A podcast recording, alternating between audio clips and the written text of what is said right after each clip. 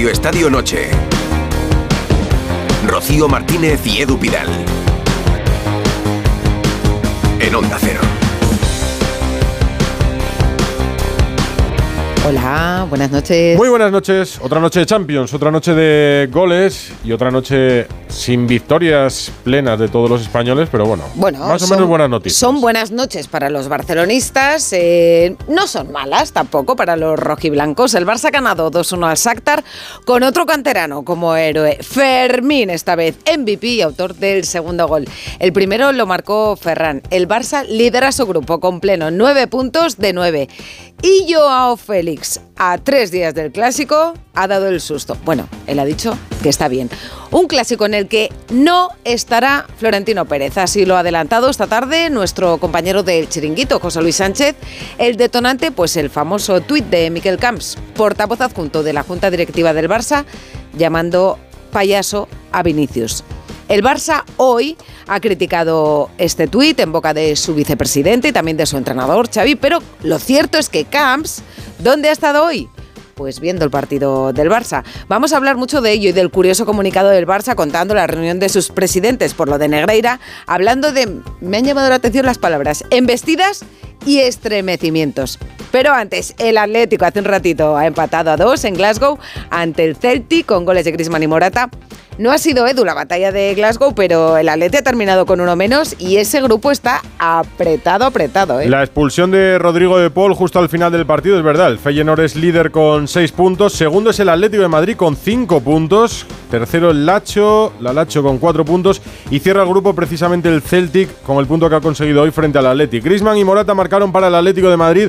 Ha habido varios partidos que luego repasamos en Europa. Ha ganado el Manchester City con dos goles de Haaland, 1-3 en el campo del John Boys. Ha ganado el PSG, goleado en el Parque de los Príncipes 3-0. El primero de ellos de Mbappé y el último de Kangin Lee. Pero vamos a empezar precisamente en Glasgow. El partido que acaba de terminar hace poco más de media hora del Atlético de Madrid, que tienen que estar a punto de salir los jugadores por zona mixta o Simeone por la sala de prensa. Hugo Condés, Jano Mori. Hola Jano, buenas noches. ¿Qué tal? Buenas Hola. noches, buenas noches Rocío, Edu.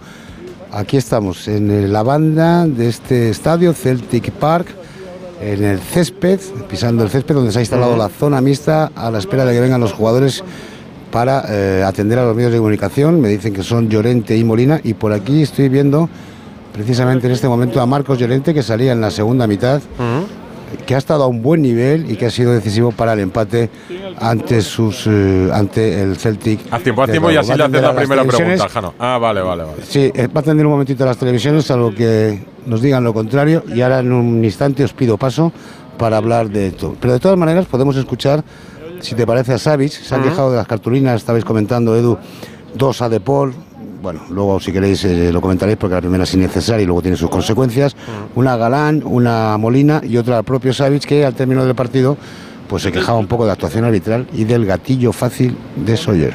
Savic. Hoy cada falta para nosotros fue amarilla y no se podía ni, ni hablar y, y nada, hay que aceptarlo, los criterios son, cada árbitro es diferente y fue especialmente esta segunda amarilla que envió el partido, pero ya está, lo, lo aceptamos y, y vamos para adelante. La primera cartulina es innecesaria y en la segunda se la juega. Por tanto, le puedes sacar amari- amarilla la segunda y te puedes ir a la calle. Ha dejado el Atlético con 10 con más o menos 10 minutos de partido por delante si contamos el añadido. Mosqueo final de los jugadores del Atlético de Madrid, del propio de- Simeone. y de Simeone. Porque es verdad que el árbitro corta el partido en una jugada, vamos a decir, prometedora. Un pase que le filtran a Llorente, que seguramente hubiera acabado en nada, porque antes Gri- Griezmann tiene una contra y el propio Griezmann, que parece cerebro tra- teletransportado de Simeone, para la contra, como diciendo, queda un minuto, somos 10 y estamos empatando, vamos a dejarlo aquí.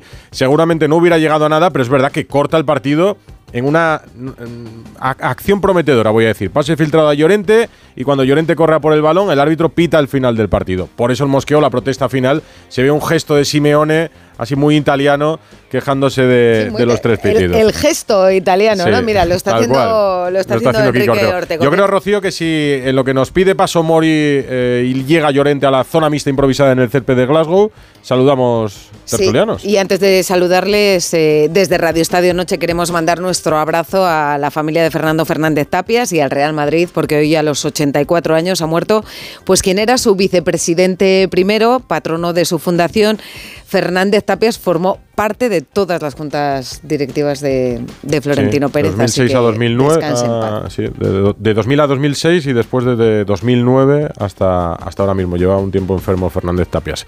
Descanse en paz.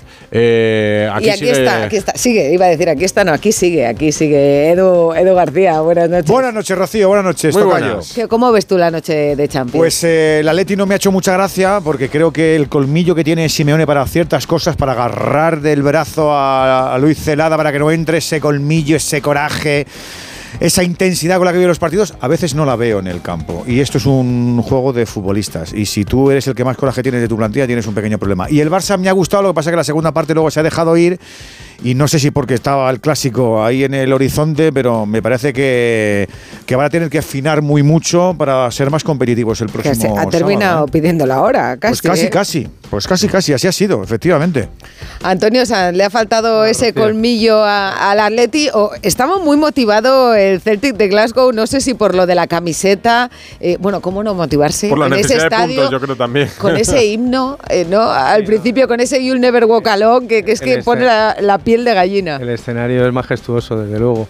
Pero para mí, coincido con Edu García, el, el Atleti le ha faltado determinación para ganar el partido. Eh, creo que ha hecho una mala primera parte donde no ha entendido el juego, no ha entendido el, el- el sentido de, de por dónde iba el partido, no sabíamos si quería atacar o quería defender.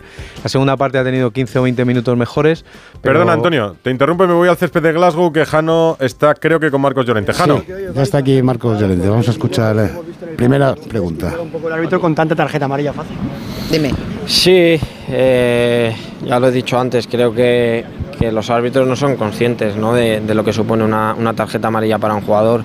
Creo que hay veces y situaciones que la sacan muy rápido sin, sin realmente pensar en el jugador y, a nosotros nos perjudica mucho, ya que al final pues, no puedes ir al 100%, no puedes ver a- al jugador al mismo nivel porque tiene que ir con el freno de mano echado para, pues, para que no pase lo de, lo de las expulsiones.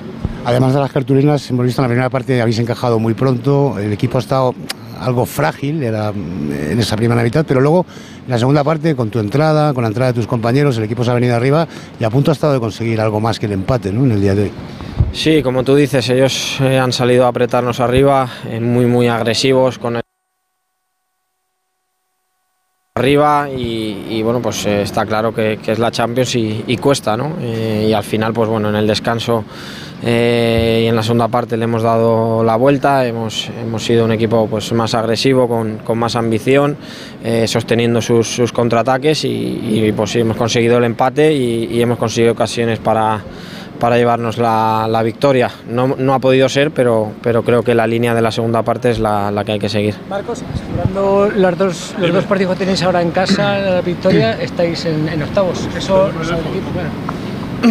Obviamente, eh, pero queda mucho, mucho para, para que termine todo esto y hay que ir eh, partido a partido con, con tranquilidad, ir sacando los, los resultados y, y, bueno y el equipo está, está con confianza y con ganas de, de finiquitarlo. Marcos, lo del primer tramo de partido, eh, ¿eso qué es? ¿Superioridad física, de intensidad o cómo se contrarresta a un rival así en, en estos primeros minutos fuera de casa? Bueno, eh, yo creo que es, que es todo, eh, superioridad, pero física más que, más que lo que es el, el físico, todo, ¿no? lo que engloba el partido, eh, cómo apretaba a su gente, eh, al final tú en esos minutos si tienes un par de pérdidas pues todavía más. Ellos se vienen arriba creo que hay un punto psicológico muy muy grande y, y bueno hemos, hemos conseguido aguantar como, como hemos podido por así decirlo esa primera parte que ellos eh, han metido eh, mucha agresividad y, y, en la segunda pues lo hemos controlado mejor y, y hemos conseguido el empate y, y, casi la victoria. Marcos, en directo para el partido un punto se da como bueno pues hablaba del ambiente ¿eh? por todo lo que ha pasado Sí, al final pues eh, está claro que sales jodido, pero te pones a analizar el partido, eh, que hemos ido por diga. detrás del, del, resultado todo el rato, que al final hemos terminado con, con uno menos y bueno, pues aguantar el, el, punto, bueno, positivo no diría, pero bueno, no está mal. Mirando la situación ahora mismo del El tono no es de estar muy contento con ese punto, ¿eh? eh Ni muy enfadado. No. Eh, ¿Estáis preocupados viendo lo que pasó el año pasado y otras temporadas o no? No, no creo que, que debamos pensar en, en, la temporada pasada. Creo que esta está yendo muy bien, estamos sacando muy buenos resultados. Eh, el equipo aparte está, está unido, está contento y, y, bueno, eh, que sigan los partidos, seguiremos sacando resultados positivos y no, no hay por qué dar en eso. Y a nivel personal, hoy te hemos visto muy bien, ¿no? En la segunda mitad, con ese pase, esa asistencia del gol de Álvaro Morata. Eh, ¿El mejor Llorente va a volver? Muchas gracias. Es para lo que, lo que trabajo cada día. Eh, hay veces que las cosas salen, que, que, no salen. Eh, hoy pues he tenido eh, unos minutos muy buenos, eh, muy contento. Pues eh, yo voy a trabajar igual para intentar que, que, bueno, que este Marcos pues, pues se vea más. Le daba las gracias ¿eh? a nuestro compañero Jano, efectivamente, asistente de Morata en el segundo gol. Sepa, no. Aquí la tengo en, en la mochila para, para llevarla a casa y guardarla. ¿Os ha sorprendido lo que ha generado aquí en, en la prensa escocesa y en el público esa, la reacción que ha habido? Mm, primera noticia, o sea, yo de verdad que me, me acabo de enterar, o sea, no, no estoy al tanto para nada, estoy un poco apartado de, de todos estos temas, así que no tengo, no tengo ni idea. Yo me la llevo a casa. Bueno, pues se lleva la camiseta a casa Sí. para su colección, Marcos Llorente, que lo decía hoy Antonio Sá en la transmisión. Yo creo que hemos visto a un Llorente de- del- del- del que nos ha recordado, el de la Liga de Mm. 2021, a un buen nivel. Sí, porque en los últimos partidos lo había perdido. Afortunadamente ha habido solo fútbol en Glasgow por esas últimas preguntas a Simeone. Pero porque no se lo cree nadie, lo de la- que no sabía lo de, lo de la portada. No Yo no sabía nada de la portada.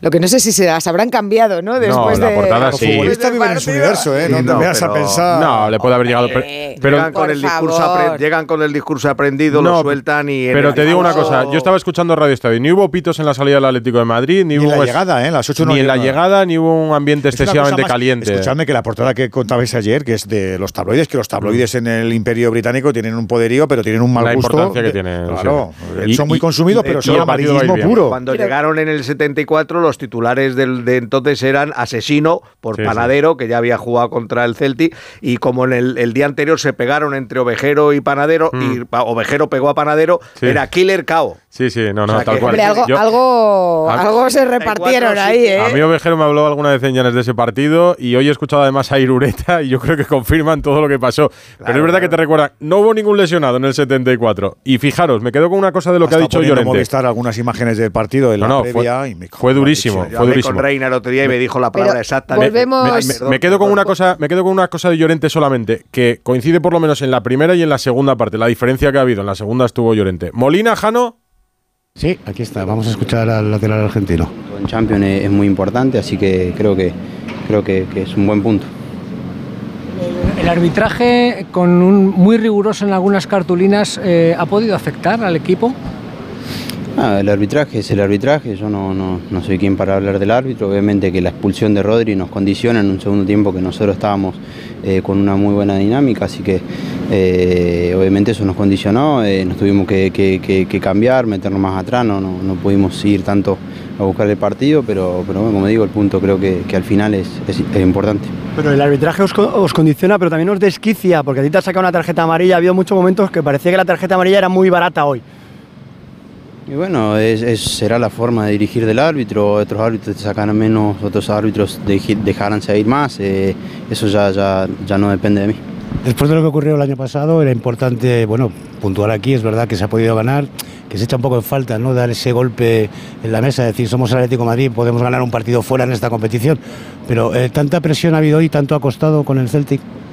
No, eh, como te digo recién, no sé si la presión o, o- o lo que acabas de comentar, creo que el equipo salió, salió a darlo todo, salió con, muchas ganas, eh, conseguimos un punto que, como digo, eh, con un hombre menos, al final creo que es importante. Lleváis ya varios partidos en los que estáis mejorando en el segundo tiempo. O sea, en el primero no es tan bueno y el segundo lo, lo estáis mejorando. No sé si ahí es el Cholo el que os está corrigiendo o os sale, no sé, con otra actitud en el segundo tiempo. Ah, puede, puede ser, puede ser que por ahí nos esté costando el, el primer tiempo, puede, la verdad que, que, que no, no, lo, no lo había visto así, pero, pero, pero sí, obviamente todos los partidos son difíciles, el rival también juega, el rival también te, te analiza y, y sabe cómo, cómo venimos jugando. La última, la clasificación eh, ganando los de casa está hecha. Todos los partidos tenemos que ganar nosotros, tenemos primero ahora eh, un partido importante el, el fin de semana que, que- que por la liga, que, que es muy importante y bueno, eh, después se verá el, el partido en Champions. Bueno, las palabras de Molina, Edu, Rocío, Jano, y sí. empieza, empieza a llover, ¿eh? Sí. Aquí, no ha Pues- llovido en, un día y medio y empieza a llover. Vuelvo contigo. En Movistar está Ricardo Sierra con el Cholo Simeone. Podemos escuchar el resumen del partido. intensos, vino el gol, pudimos empatarlo, eh, vino enseguida el- la primera jugada, el segundo gol, y bueno, en el entretiempo creo que hablamos y se ve un mejor equipo en el segundo. ¿No la sensación de que si no le muestra la roja a Rodrigo de Paul podríais haberos llevado los tres puntos? No, mejor no, no opinar de, de algo que no podemos hacer nada, no simplemente nada. El árbitro interpretó que era jugada de amarilla y nada, respetar las decisiones arbitrales. Importancia de Llorente en la reacción del equipo en esta segunda parte. No, entró, entró muy bien Llorente, entró, entró muy bien Correa, eh, también en, en- en- en la parte ofensiva, en, la- en el último tramo del juego. Hizo, hizo un muy buen segundo tiempo Riquelme con un futbolista rápido en ese sector, que en el primer tiempo sufrimos un poco. Y no, nos quedamos, te vuelvo a repetir, me quedo con que el equipo hizo un buen segundo tiempo y que este es el camino a seguir en Champions. Y también entiendo que te quedarás con los 17 goles que llevan entre Griezmann y Morata en 12 partidos de esta temporada. Bueno, también hay que acompañarlos y obviamente vienen rodeados de que el equipo les genera ese juego para que ellos puedan llegar de cara a gol. Gracias, Diego, que haga suerte. Pues no ha querido de- opinar de- del asunto arbitral, de esa expulsión de Rodrigo de Pero Paul. Y por cierto, ha debido gritar un poco. Está porque- siempre, siempre acaba así. Porque no Es tiene voz. no- A Enrique Ortega hoy ni le hemos presentado, pero bueno. Sí, Sí, hombre, sí. Sí, ¿no? Habéis dicho Sí, hola. sí. Enrique, buenas noches. Hola, Edu, No, ¿qué tal? ¿Cómo estás? porque nos Hola, hemos ido. Edu y- Nos hemos ido con Jano, pero yo creo que, que Hugo Condés, a pesar de la narración, tendrá mejor voz, ¿no? Que, que el Cholo. Lo intento. es que sabes utilizarla mejor, seguramente. Igual le tienes que dar unas clases al no Cholo para decirte, que ¿eh? conserve la voz. El- el- lo han el año pasado me tocó sufrir. Había- No entres en ese tema. Había mucho decibelio en, Sí, en- que y no, no se le escuchaba y claro, pues habrá, hoy habrá tenido más esfuerzo. No, pero el Cholo sí ¿viste? es verdad que suele acabar los partidos así. Pero hoy está más ronco que nunca, sí, Sí, porque hoy está que- más- Es que, Ah, es que no se oía, ¿eh? De, de- de verdad que no se oía nada. O sea, mira, eh, lo hemos contado en directo y no le quieren oír. Eh, Pedro Pablo ha tenido que salir corriendo para el tema de los cambios, porque Sí. normalmente pega un gritito de más o menos a medio camino y, y acaba. Tiene bueno, un pues, oído eh, especial. Es como. Pero, pero es que hoy tenía que correr hasta donde estaban los futbolistas porque no se oía absolutamente nada. Eh, bueno, yo os digo que, que es un punto que, que sabe bien por cómo ha acabado, pero evidentemente el Atlético de Madrid contaba con mucho más. Vuelvo a evidenciar algo que hemos hablado muchas veces en este programa, que el Atlético de Madrid creo que le falta un escalón en Europa y cualquier equipo le complica muchísimo y le ha pasado la primera parte eh, aquí contra el Celtic. Y bueno, pues evidentemente se lo decía ahora Hanna Molina, ganando los dos de casa estás clasificado, cosa que el año Mira, pasado no se podía da- decir. lo- da la sensación de que Llorente tampoco lo podía decir, pero a mí me da la sensación de que está contento con el punto. No lo puede celebrar porque Sí, es un no, punto. y el Cholo y el. Cholo también. Y Nahuel Molina. En lo que coinciden los tres, tanto Llorente como Simeone como Molina, los que hemos escuchado, es que la primera parte es mala, coincide con vuestro resumen, y que la segunda el, el- el Atlético mejora sin ir definitivamente a por el partido, sin tener. falta ambición, Le falta ambición. Claramente le falta ambición. Falta cuajo, como equipo le falta cuajo. Y yo ¿no? creo que El- falla un poco Simeone. ¿Cuántas veces se habrá arrepentido, por ejemplo, de que el sustituto de Lino haya sido Javi Galán en el lateral y, pues y en no el- Riquelme? en Bueno, descanso- pero algún Por día, eso lo le tenía, descanso. algún día le tenía que meter de titular, para que la metió en un, un partido complicado, pero no solo Javi Galán le puede señalar con el dedo, como le ha señalado quitando en el descanso, porque los dos goles llevan por su banda, pero el partido de los centrales ha sido para señalar a los tres, que tienen nombre y apellidos, y, y entonces al final siempre paga uno, paga el más débil, el que acaba de llegar,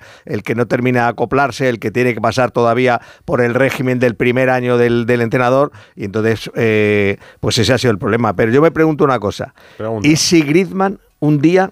No Sus está. niños en la guardería le pegan un virus, un virus de esto de guardería Mm. y lo coge Griezmann. ¿Este equipo qué le pasaría? Pues que Pero está queda- Morata también, ¿eh? Sí, Ya, pero, pero no, hoy- no, pero mi ahí, va yo, ahí va yo, que hoy, por ejemplo, Morata lo ha, lo ha cambiado y para Mm. mí ha sido un error de Simeone. Lo ha, lo ha dicho Mista y, y he participado con él de su opinión en Radio Estadio, que el cambio tenía que haber sido un central.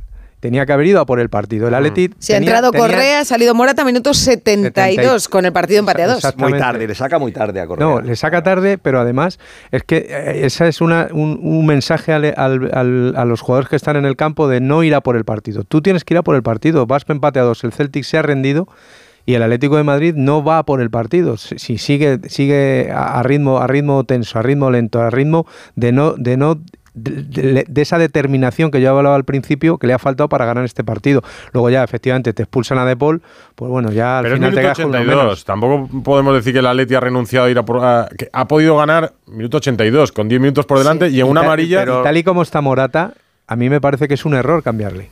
No, cambiarle y no, y, y no haber hecho más cambios La al final del partido porque que el equipo lo pedía. el- si que lo que iba es a aguantar el partido también. A mí me sorprende que Simeone no agote cambios. No tenía demasiadas opciones en el banquillo meter a ¿eh? Barrios Pero- precisamente por De Paul, justo un Justo, ¿no? Es verdad que le iba, le iba a cambiar. eh, mira, Está se ha ido muy- al vestuario, pero. Ha estado muy, por, por, por darle, el- que le doy la razón aquí, que Antonio ha estado muy inocuo también Coque hoy, ¿eh? y no es habitual, ¿eh? y cuando Coque está hola. inocuo, que no está especialmente participativo, el equipo no, no oxigena, es, es hasta previsible, os diría. Y este Atlético de Madrid en Europa eh, me pasa como, como le pasa a Hugo, ¿no? que, que necesita ese golpe en la mesa que no termina de darlo, No de da. una noche de esas fantásticas que, que no- parece que le pesa mucho la competición. Eh, la- eh, quedarse en la eliminación del año pasado, también lo que ha sufrido. la- le- le- no es el equipo ha de la liga. Alexis en el arranque del programa que aquí ha ganado el Viticudino, se ha ganado todo el mundo aquí. Bueno, no lo tiene mal, Hugo. Eh, se lo han repetido bastante a los jugadores y es verdad. El Atleti está en una buena situación. Después de pasar la- el Ecuador de la fase de grupos, tiene cinco puntos y ganando los dos de casa está clasificado. Ah, pero es que en casa ha sufrido. A ver, pero es que no le puedes pedir menos. En un grupo con el, te el Feyenoord, la. Lacho y, y el Glasgow. En el próximo recibe al Celtic.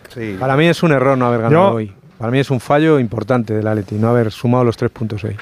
O sea, no, es- Insisto, Antonio, que es más la sensación de que en Europa sufres con cualquier equipo, porque antes eh, eh, sufrías ser primero, porque te tocaba un equipo gordo y luchabas y tal, pero normalmente el equipo medio regular del grupo lo solía ganar, incluso lo pasaba mal, pero lo acababa ganando. Pero es que eh, incluso en el Metropolitano lo, lo está pasando mal el Atlético de Madrid para ganar partidos. Hugo, que en el sorteo, de agosto, que en el sorteo de agosto más de uno pensó el equipo tiene que ser pri- primero de grupo. No, no, el, eh, no, el Atlético Sí, sí, de Madrid claro, tiene la obligación supuesto, de acabar eh. primero. Pero- Ese tiene que ser el Eh, objetivo eh, en este grupo. El grupo del año pasado era más débil todavía. Y el Atleti se quedó fuera, recuerdo, cuarto, ni siquiera tercero. ¿eh? Claro, por O eso sea, digo, yo creo que eso, eso al equipo le hace dudar en la, en la competición, porque en los últimos partidos en la liga, más o menos, después de aquel partido malo de Valencia, que era el medio tiempo, sobre todo en el campo del Betis, luego el equipo más o menos se le notaba seguro, iba por los partidos, a Aquello su fue manera. un punto de inflexión. Ha, Claro. contado, ha contado Robert Moreno una anécdota en el Radio Estadio con el partido del Barça. De, es que la competición tiene un magnetismo muy especial. Yo he visto en ese vestuario a gente nerviosa hablar de Mascherano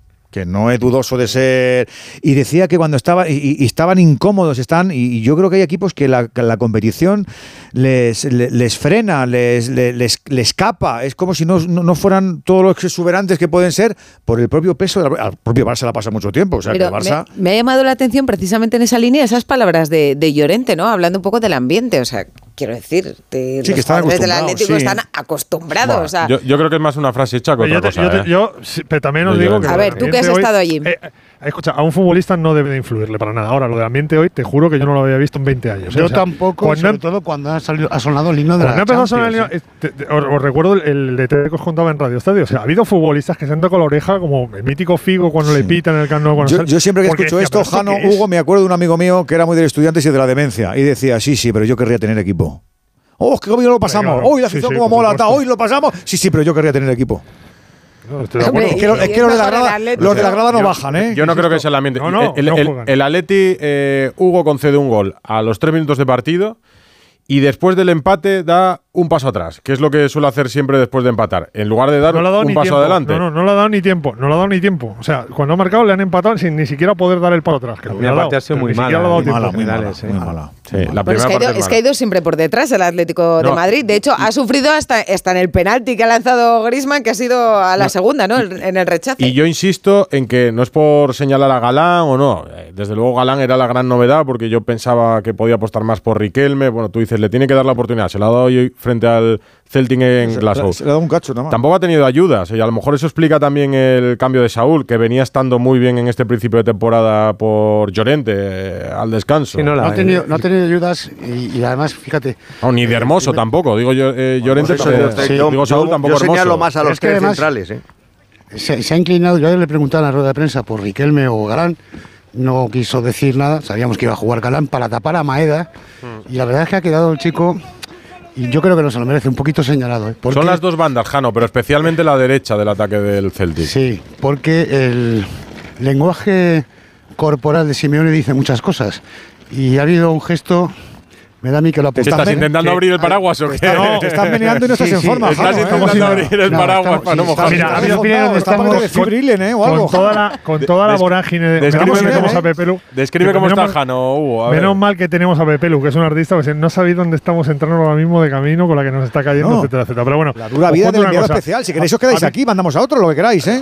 Pero bueno, que llevo capucha, ¿eh? Ha habido un detalle, sí, Jano además descurre rápido el agua. Quiero decir que eh, eh, ha habido un detalle que con toda la vorágine no hemos contado. Y ha habido un momento del partido, no sé si era el minuto 5, 7, 10, Jano, Mm. en el que Simeone se ha levantado, ha ido hacia el banquillo y ha zarandeado A Nelson, a, a Nelson Vivas. Como diciendo, ¿ves? Te lo dije, ves? te lo dije, te lo dije. O sea, cono- nosotros que conocemos a Simeone, ese, sido el gesto, ese ha sido el gesto. Que habíamos visto alguna vez con Pedro Pablo, que no nos ha gustado. ¿Pero en qué lo momento? hecho con su amigo Vivas. Después del gol. Ah, después del No, gol. no, no, no. Antes. En una jugada, yo creo que ha sido, eh, pues no sé si con el 1-1 o. Hoy, hoy ha tenido varios momentos. Hay el de Celada y un. y Creo que el fisio era Gorka, que estuvo a punto de lanzarlo al campo. cuando está Griezmann en el otro lado verdad, del campo. La intensidad de, la intensidad de este hombre es una cosa. Él, él no Nosotros conoce, que conocemos él a no Simeone. Rocío ha sido ese gesto, el de te lo dije, te lo dije que no teníamos que. O sea, el capitán a posteriori, ¿no? Ah, te te lo dije dije, que no pero que el que hace las alineaciones es él. Está muy bien que culpe a Nelson o que comparta culpas Y- con Nelson, y pero el que hace los once es él. tú- Cuando tú, Antonio, en el descanso hace dos cambios, como intuíamos que iba a hacer, Mm. y así ha sido, es que te has equivocado. Claro. Es que el primer No, pero tiempo de la Leti ha sido muy malo, Yo- Jano, yo lo hemos creo- dicho en la transmisión. La lectura es muy sencilla, la del primer, la del primer y el tiempo. ¿eh? segundo tiempo, para mí, yo me quedo con 20 minutos, tampoco, tampoco tampoco, más. mucho más. Poco más. Es decir, que, que el Celtic, que no ha demostrado gran cosa hoy, y, y al final, eh, Brendan Rodgers ha hecho un cambio, ha quitado a un delantero para meter a un central. Y, se, y- y se ha echado el equipo todavía más para atrás. O sea, que, que el, el Celtic te estaba concediendo porque él estaba cómodo también con el empate. Al final han pactado los dos entrenadores el empate, en mi opinión. Oye, por cierto, el tobillo de Morata, ¿cómo está? Es verdad que ha seguido jugando, pero se ha llevado un pisotón bueno, ¿eh? Sí, bueno, lo hemos visto salir más o menos normal, pero bueno, ahora están calientes, ya veremos mañana cómo, cómo se encuentra. Hoy, por cierto, le han pitado la falta, ¿eh? ¿Cuándo Sí, sí, amarilla, amarilla. En Europa, Hoy sí. en Europa sí se las pitan. Ese ha sido Ha amarilla. sido un gran gol, Morata. ¿eh? por cierto, os lo Sí, decía antes. agachándose ahí para rematar de cabeza, ¿verdad? Era complicado el remate. Que la segunda amarilla de Paul, eh, co- ¿coincidís Que no, que- yo no creo que haya debate. la está bien expulsado. Primero Exacto. protesta y la segunda le hace una El error entrada es la primera. que El rompe error es la una primera, jugada Antonio. prometedora de ataque. Claro. Sí, además, además es verdad un que balón- toca balón, pero luego se lleva el gemelo con los Y tacos. parece que va levantando, eh, parece Un que va poco el pie, levantando sí. el pie. Eh, no, en lugar de que lo baja para intentar Le, no. le termina dando una parte parece- complicada ahí. sí. Parece que lo va levantando. que- ¿Cuándo os bueno, volvéis? comparado con lo del 74. Pero de todas formas, eh, Bueno, bailarinas. broma. El, Era el pistolero. Bolshoi era esto. El ballet Bolshoi comparado con aquello. Era pistolero el árbitro, ¿eh? pero solo para un lado. ¿eh? Que volvéis a mí con- el arbitraje me ha parecido de estos de la UEFA de, de toda la vida, caserillo, vamos. Caserillo. ¿Volvéis con el Atlético de Madrid o no, Jano Hugo? Sí, sí, volvemos ahora, estamos yendo ya hacia el aeropuerto de Glasgow. Ah, que estáis hablando mientras camináis. Sí, Eso es la tecnología. te Vais andando al aeropuerto, vais andando al aeropuerto. Y, no, ya estamos en, el, en la van que nos lleva hasta allí. Ah, y ah. además con prisa, porque ya sabes que si no, el profe O Ortega. sea, que se vas en la van ya, con más compañeros. Sí, claro. Ah, vale, con vale, los compañeros vale. de televisión española. Sí, señor. Y, y tenemos que ir deprisa porque si no, luego se enfadan y nos Muy echan bien, la pues nada. porque Llegamos tarde. Eh, os dejamos tranquilos y así os da tiempo a cenar un poquito. Un abrazo. No, bueno, ya veremos. bueno, hombre, en el avión. Un abrazo. Hasta luego. Un abrazo para Una bolsa de Hala, secos tendrás. Y le vamos a dejar marcharse también a Antonio Sanz, ¿no? Sí, claro. Pero Sí, antes sí. te voy a hacer una pregunta. Adelante. Si tú hubieras sido Florentino Pérez, ¿irías o habrías ido al palco de Montjuic? Es una decisión complicada, ¿eh? Por un lado, yo creo que, de- que debe ir porque es el máximo representante que tiene el club como presidente y, y es un derby o un clásico y tiene que estar. Pero por otro lado, creo que el comportamiento del directivo del Barcelona fue tremendamente. ¿Eres gallego ahora? No, yo, yo hubiera ido, fíjate. Vale. Pero, pero también entiendo, pero también, pero también entiendo que no Tú vaya. le, tú le sacas más cosas que yo, eh, Eduardo. No, es que Tam- eh, también, todavía también- entiendo su renuncia, ¿eh? Escucha, está David Bernabéu que se tira al estudio. Yo- Está ahí, está ahí, se tira ya para, pa- pa- Pues- pa- para hablar del creo- a la portavocía ¿Qué ha del venido? Fútbol ¿Qué ha Club? Barcelona. ¿Qué- Yo qué- A ver, qué- solo para esto. Yo que creo que no iba a ir de toda la. O sea, que no Solo hubiera, ido, esto. no hubiera ido si no hubiera habido lo del, lo del tuit. Bueno, Antonio, gracias. Un abrazo. Medianoche. Venga. Radio Estadio. Radio Estadio Noche. Rocío Martínez y Edu Pidal.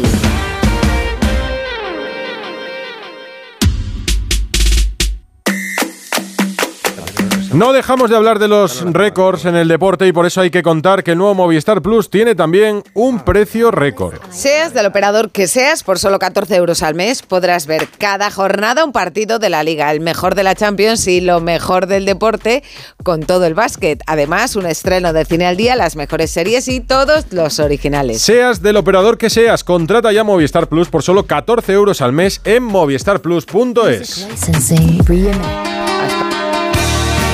Me parece correcto que Florentino Pérez no vaya al Clásico. Estaría bueno que le aporte todos sus secuaces estén insultando al Madrid y este vaya allí a, ¿a qué? Claro. 608-038-447, el teléfono al que pueden eh, mandar mensajes de voz, decirnos lo que quieran en arroba radio estadio N, Ana Rodríguez. Sí, porque hemos preguntado si os parece bien que Florentino Pérez no vaya al clásico tras ese tuit del portavoz adjunto del Barça. Al 77% le parece bien, al 23% no le parece bien. Eh, comentarios como el que nos deja Chema, que dice que es puro postureo. Por el contrario, Alex dice que no debería ir, pero por lo de Negreira, que es mucho más grave que el tuit. Pues ahora hablamos del clásico, de Florentino y del tuit, pero antes vamos a hablar un poco del partido del Barça que ha ganado al Shakhtar. Yo creo que se lo han tomado un poco de de vacaciones, no vacaciones, Sí, pero, sí, pero, sí. pero cuidado que se le ha complicado un poco. Pero bueno, ha No el aparecido- grupo, pero al final un poquito el Ha partido. aparecido de nuevo Fermín, que ha sido la estrella del Barça y el que se ha llevado todos los focos. David Bernabeu en el estudio de, ¿Qué tal? de Onda Cero en Madrid. Amigo, Buenas hola, noches, buenas Viene, viene a presumir de, básicamente a a presumir de vez. canterano. Echaros a todos y a todas. Hombre, pero si acabamos de llegar, eh, nosotros No, acabamos no, de llegar. vas a estar bien acompañado. Está Edu García, está Kike Ortego, Eh, David. Bernabeu, Abelardo, Pito Abelardo, muy buenas. Muy buenas noches a todos, ¿qué tal? ¿Qué tal Hola. estás? Pues muy bien. Aquí, Aquí estamos. ¿Has disfrutado del Barça esta noche? Oye, hay que darle la bienvenida primero. Hombre, es como- Bienvenido. es- es como claro, de es que tú, como es asturiano. Hay una familiaridad tal, ya con el Pitu que no hace pero falta. Perdona, perdona. Aquí tenemos a una estrella. Bueno, esta te, noche te con presento a. Rocío Pitu. Hola. Nada, Aquí vamos a estar todas las noches. Un placer, Rocío. Muchísimas Igualmente. gracias. A Ortego ya lo conoces porque escribía crónicas Claro. cuando tú jugabas en el cadete de la Braña Sí, todavía. sí, Hola, Abelardo, ¿cómo estás? Fernández. Hola, Enrique, ¿qué tal? David, ¿y tú? Edu García, bueno, y Alfredo Martínez, que ha narrado todos los partidos Sí, que ha bueno, jugado todo nada. el Barça. Alfredo, Claro buenas noches. sí, claro que sí. Los últimos serán los primeros. Buenas noches, aquí estamos. ¿Cómo lo ha pasado hoy Monjuic con el Barça? A ver, era un Barça muy superior, pero que por momentos, seguramente por lo que decíamos de. Por, del Atleti decíamos falta de ambición. El, el Barça, yo creo que por momentos se ha visto tan superior que en el final ha sufrido un poquito y el Shakhtar ha tenido alguna. Bueno, la, la verdad es que el partido estaba condicionado por muchas bajas. Era un equipo Mm. muy joven y pensar que se- ganar fácil no era normal. La primera parte ha sido muy buena. ¿eh? A mí me parece que ha sido más que aceptable.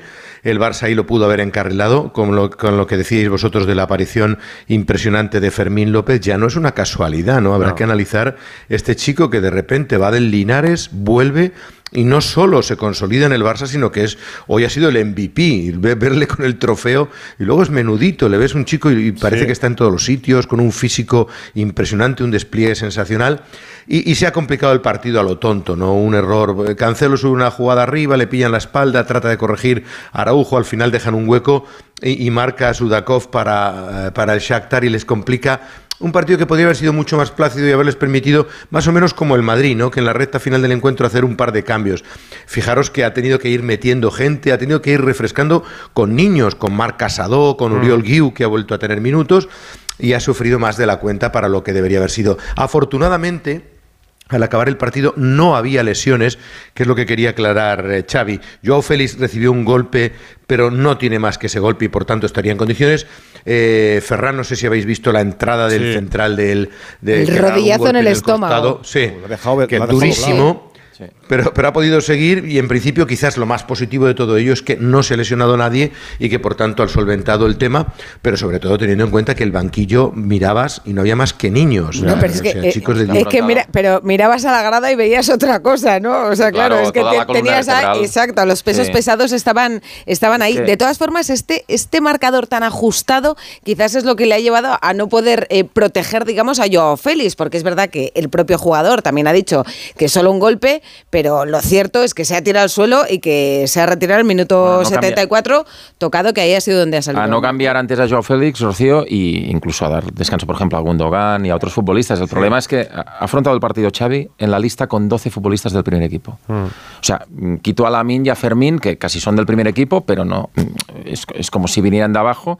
12 futbolistas ah, contrastados del primer equipo. Entonces, claro, eh, no solo pierdes la calidad que te restan los que no están, sino que encima es que no tiene rotación prácticamente. Entonces, ante un partido exigente en la segunda parte, porque yo creo que el Barça ha salido los primeros minutos de la segunda parte a autorregularse, 2-0, tienes el Madrid, no tienes muchos efectivos, pero claro, el Shakhtar te mete, te mete el gol y entonces en. Champions puedes sufrir. Entonces ya te obligas a, a, a- A retrasar los cambios, lo Claro, a retrasar los cambios y, y Bueno, a gestionar el partido de otra manera, ¿no? Pero bueno, eh, lo más importante a nivel global es que, oye, tres años después, el Barça está con 9 de 9 en la Champions. Y esto, pareciendo poco, yo creo que es mucho. Pero porque el objetivo respirado Alguno hasta está dándole al alivio. F5 todo el rato, a ver No, si es verdad o El objetivo del Barça de hoy era ganar. Y es verdad que Xavi tenía pocas opciones para elegir. En ausencia de Gaby. No, eh, claro. Y, y de- y con Lamin eh, ausente, que no sé si ha recuperado la mejor versión después de la lesión, pues al final aparece Fermín. Eh, esto Abelardo, por ejemplo, el caso de Fermín, que estaba en el Barça, se va al Linares esa primera red. Y este año rompe en el primer equipo del Barça. O sea, pero no un equipo de primera, sino en el Barça. Esto, mm, mm, quiero decir, eh, ¿es normal para un chaval o nadie lo ve el año pasado para cederlo a un segunda, a un primera, a un equipo de más categoría que el Linares? Bueno, a ver, yo lo primero eh, veo muy bien ese tipo de cesiones. Eh, Era otra época, yo he tenido compañeros que se han tenido que ir a otros sitios y, después volvían al Sporting. En mi caso, cuando jugaban Sporting en Primera División y salían cedidos a otros equipos en aquella época en Segunda B. Y precisamente pues a Fermín López seguramente le ha venido muy bien, ¿no? Eh, además era un chico que por lo que tengo entendido en categorías inferiores tampoco era titularísimo en sus equipos. No, no lo Eh, fue pues Pitu en los tres ir- años de juvenil. No fue nunca. No, pues no sé si habéis visto, no sé si Pitu recuerdas o, o habéis visto una foto Sí. de Fermín renovando primer año de juvenil. Tú ves la fotografía, parecía una Levín. Sí, Por el cuerpo. No Sí. jugaba, no Tampoco, jugó. tampoco, tampoco ninguno es que tenga años. un cuerpo privilegiado. No, pero tiene un tren inferior. Pero bueno, está- importante. está Sí, fuerte. Lo, hemos- lo hemos está hablado durante el partido. El tren inferior es impresionante. No parece, no parece tan. No, no, ha habido un, un primer plano del tren inferior, lo hemos comentado en el partido porque me, ha- lo me ha que chocado tiene- lo mucho. que tiene es un descaro. No, es un chico, es un chico fuerte o, o, o lo parece. podéis ver imágenes del propio Xavi cuando empezó a jugar con 18 años a cómo después era con, con 4 o 5 años después, ¿no? Pero yo lo- a lo que voy, que, que este tipo de cesiones viene bien. A este tipo de chicos que vienen eh, en una cantera del Barça, que es una manera de jugar distinta, por ejemplo, a la del Real Madrid, ¿no? Una forma de jugar de unas posiciones, de un sistema táctico distinto, eh, en esa posición de volante que juega este chico, irse a otro sitio, que a lo mejor no juega el mismo sistema, eh, a otra liga, a la primera ref, que es una liga mucho más dura, más defensiva, de menor calidad, evidentemente, pues yo creo que, que le viene bien. Le viene bien incluso estar A a, lo mejor en ese se entorno dice. de, de, de Barcelona, de irte a otra ciudad, Mm. de estar solo a una corta edad. Yo creo que eso te hace madurar. Y bueno, y, hoy ha hecho un partidazo. No, hoy, hoy ha sido, ver, yo me atrevería a decir que ha sido solo Fermín el Barça. Bueno, o, sí, o es poco que más si que hoy en Fermín. la primera parte No, ha Ferran, sido- Ferran Torres, Ferran bueno. Torres ha hecho un partidazo. Pero bueno, ha sobresalido mucho, ha sido el mejor. Pero- Que ha dado, ha dado tres balones, Es que tres Fermín- al palo, ¿eh? Sí, Porque sí, no, el, no, el un gol anulado, el gol de un golazo. Torres- Ha Y el gol da en el palo. Eso es, No, no. efectivamente, el gol da en el palo. Por cierto, le ha, le ha ovacionado el barcelonismo cuando se ha retirado el ha minuto, retirado, sí, sí. en el minuto No, pero 81, es que, que ha este chaval también empezó tocado, que empezó marcando en el clásico en verano. Sí, Sí, yo, sí, yo, sí. yo quiero añadir dos cosas más. Para mí es mérito del Barça, porque no habiendo jugado en ningún año de juvenil de los tres, eh, no le pierde la pista, lo cede, pero lo sigue controlando, que a veces puede pasar. Que lo Que no confíen porque físicamente Xavi, ven que no está. Y mérito de Xavi, que le No. ve en el grupo y dice... Sí, "Este el primer metido". día, el primer día, le, dice- le- le este Sí, chaval se queda aquí, este chaval va a la gira. Sin pero, duda. pero luego mérito del Linares, porque el director deportivo del Linares apuesta por él, le dan el 10, no le fichan ningún otro jugador para la posición de media punta, que ahí juega de media punta por el sistema que tenía el Linares, no le fichan ningún otro jugador para que compita con él y en la primera vuelta le cuesta, hace solo dos goles y es cuando explota en la segunda vuelta, que hace 10, 12 en la temporada. Con, con lo cual, Es un chico, perdona. tienen fe, que creen en él, tienen paciencia y al final Para ese estamos mercado, para ese mercado David no pasa desapercibido. El chico es del Campillo de Huelva, me parece, aunque va al Barça, aunque sea pase un poco desapercibido en el, en el Barça, Abelardo, eh, eh, a este chico lo controlan en muchos sitios y le tenían fe. Yo creo que por eso Claro, precisamente claro, pero- deciden en el Linares.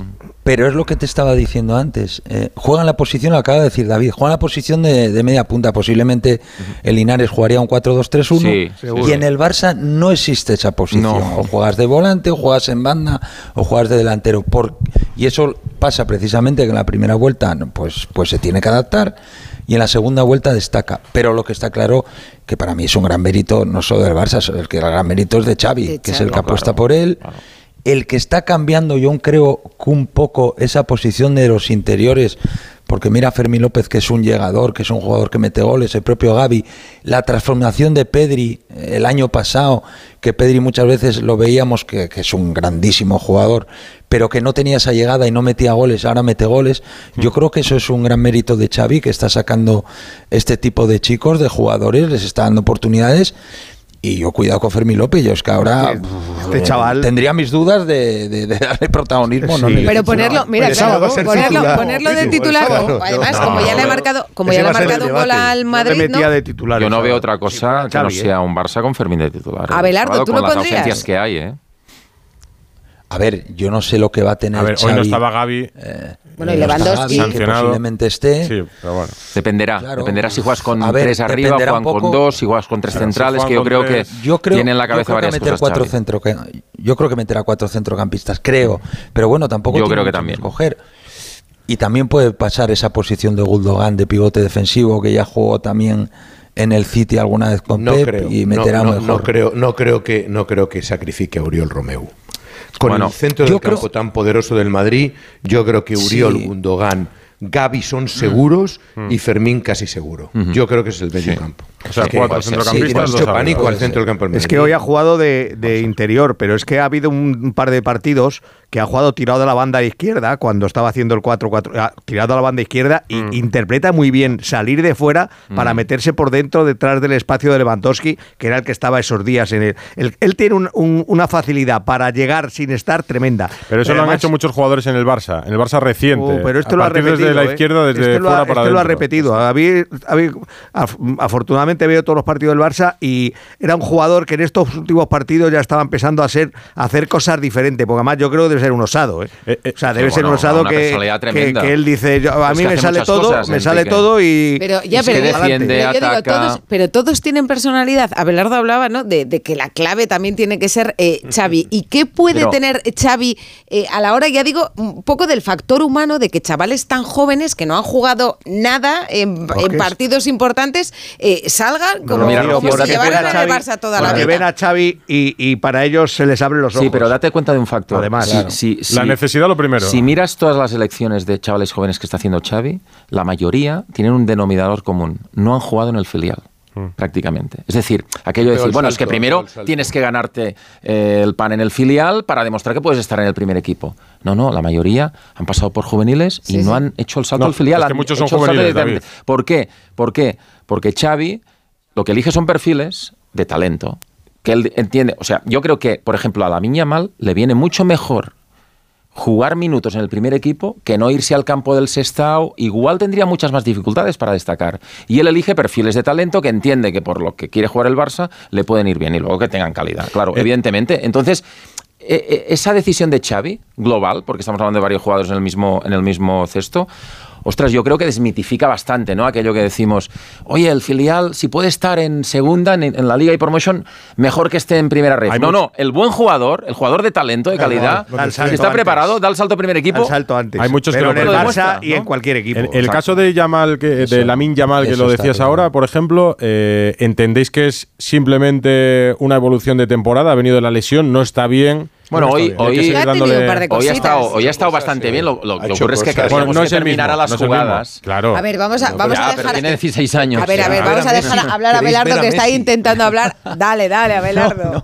No, no, no. Lo que quiero decir es que si exigimos a, a la Yamal que con 16 años haga 30 partidos buenos en el Barça este año, o sea, es que estaríamos hablando de un fenómeno mundial, ni Messi. O sea, es que el chico tendrá partidos buenos, partidos malos y partidos regulares. Eh, Yo creo que, que además eh, los equipos le van a conocer más, eh, saben su uno contra uno, va a recibir, eh, los equipos rivales van a tener más ayudas defensivas para pararle.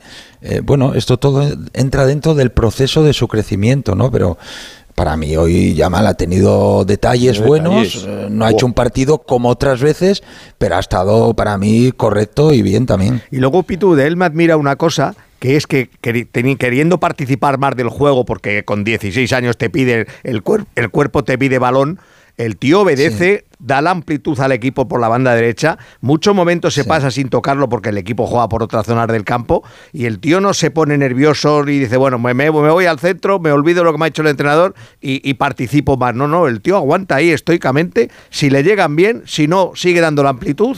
Y a partir de ahí, eh, es decir, eso, un entrenador como vosotros, como tú, lo valoras también, claro. Sí, yo, yo lo que veo desde fuera, que no los conozco personalmente a estos chicos, me parecen que son chavales humildes. Creo por, por, su, por sus gestos en el campo, por, por lo que dices tú, esos detalles de la mal, o, Fermín López que no para de correr, que, o el propio Gaby, que a lo mejor, es más, se pasa a veces de, de- de ese ímpetu. Creo que son chavales humildes. ¿Y eso qué significa?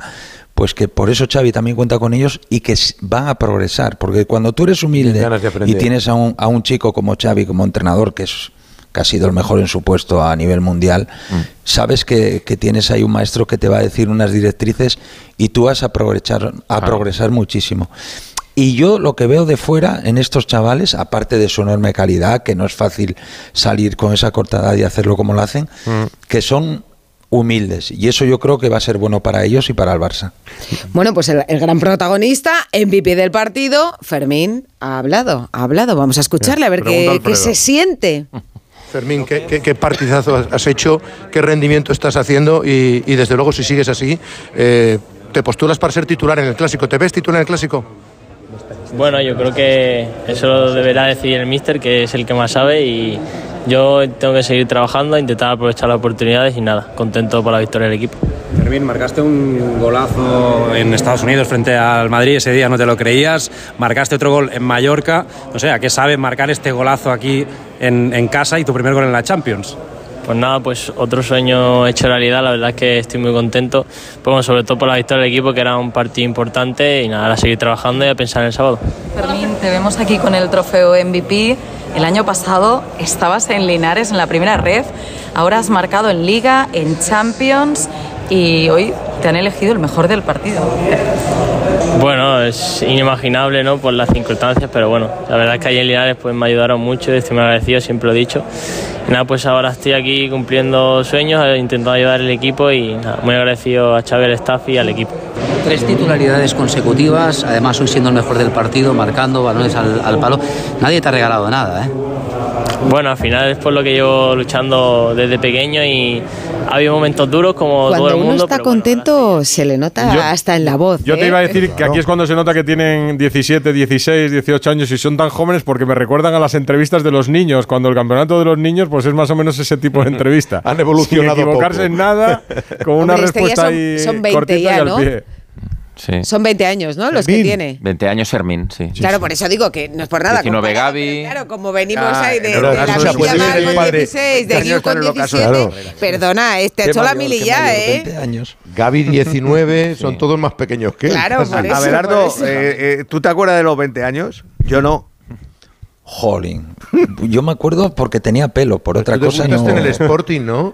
Tú en el Sporting ya estabas con, muy joven. tengo muy ¿no? viva la imagen del equipo. En el 19. Sporting, ¿eh? Yo re- sí, yo con 19, 19, recién fíjate tú. cumplidos Claro, debuté. por eso. Sí, sí, sí. Claro, jovencitos. Y Eh, echas, echas de menos, por cierto, ¿no? Esta semana de clásico, tú ves ahí ya, porque ya sí, ya estamos en el clásico, ya termina la Champions, estamos ya en el clásico. Eh, no sé, piensas, ay, ¿cuánto me gustaría volver a vivir aquello? O, o no, porque pasábamos unos nervios horribles, o cómo era aquello.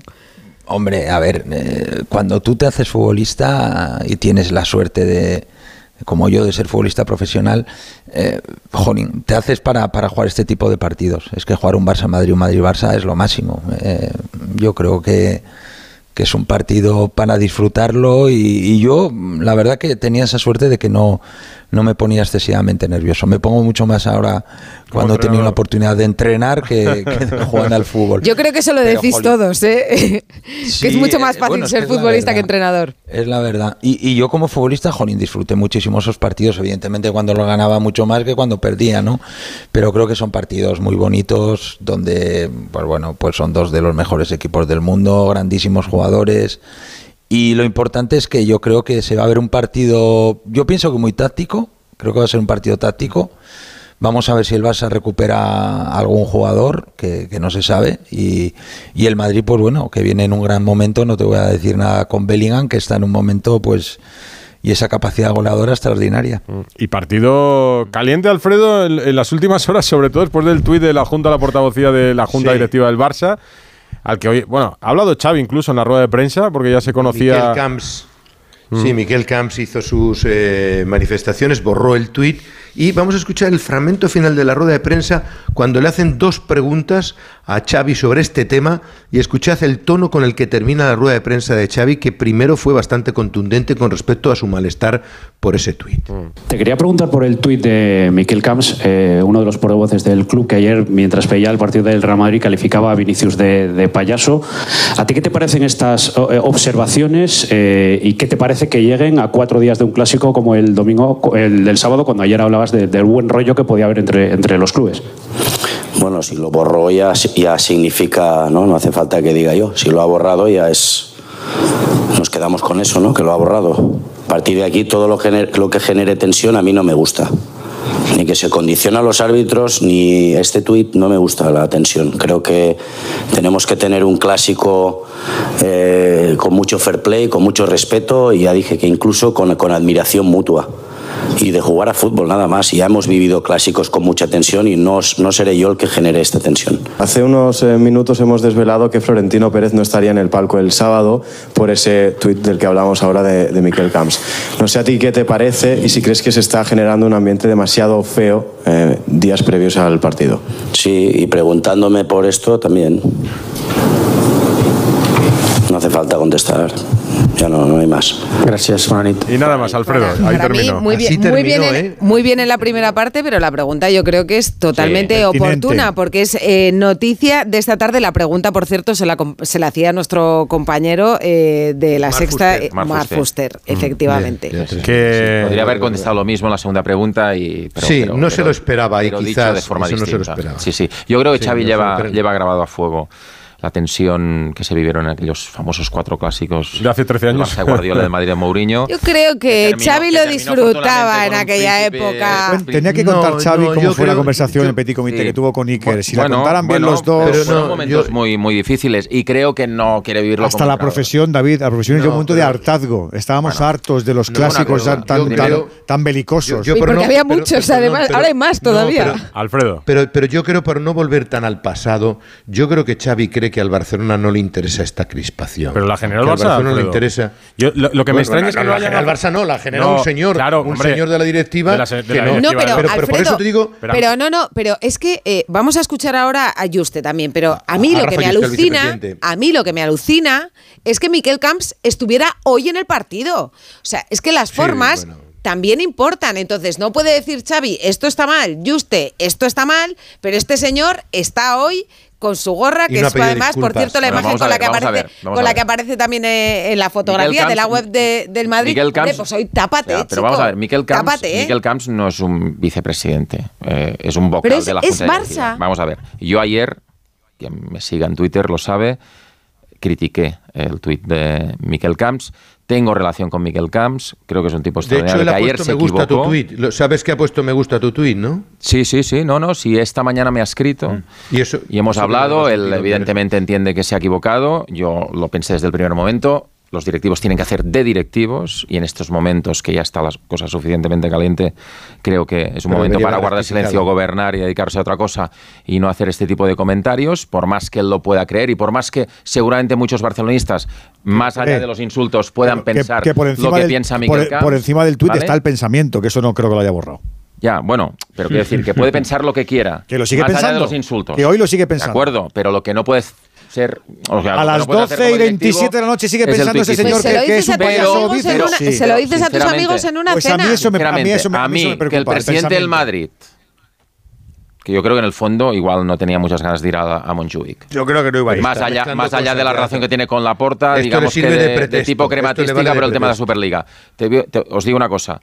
Que el presidente del Madrid, por, por el tuit de un vocal de la Junta Directiva, decida no ir a Montjuic, sinceramente, no me lo creo. Me parece una cuartada perfecta para decir que no voy. Y creo que no es motivo suficiente para que un presidente del Madrid no vaya a representar a su club al David, palco de Monchuy. Yo, creo que David, no, me, perdón un momento, perdón un momento, perdón segundo. Espera que lo, matizo solamente, respetos, Alfredo. Es un directivo menor, es un directivo menor. Sí, pero claro, claro. Si es un vicepresidente. Claro, pues lo que digo. Que se quede hoy en su casa. Que, me parece mal lo que hizo. en su casa hoy, vamos. Él lo ha reconocido, aunque no públicamente, pero ya os digo yo que tendría que haberlo hecho públicamente. Pero David, una cosa. Lo reconoce es un directivo menor que tiene otros directivos mayores por encima. Yo creo que al presidente del Madrid, más que el tuit aunque aún algo tarde y usted hoy. Yo creo que, ha dado una Madrid, respuesta en nombre del club. Yo creo, ¿no? bueno, eh, eh ahora eh. escuchamos, bueno, ha dicho que no volverá a pasar. El, el, no, el, el mira, vamos a escuchar. Parece Duque es bastante este, correcta. Bueno, vamos a escuchar. ¿eh? Y así todo el mundo lo escucha. Vicepresidente del Barça.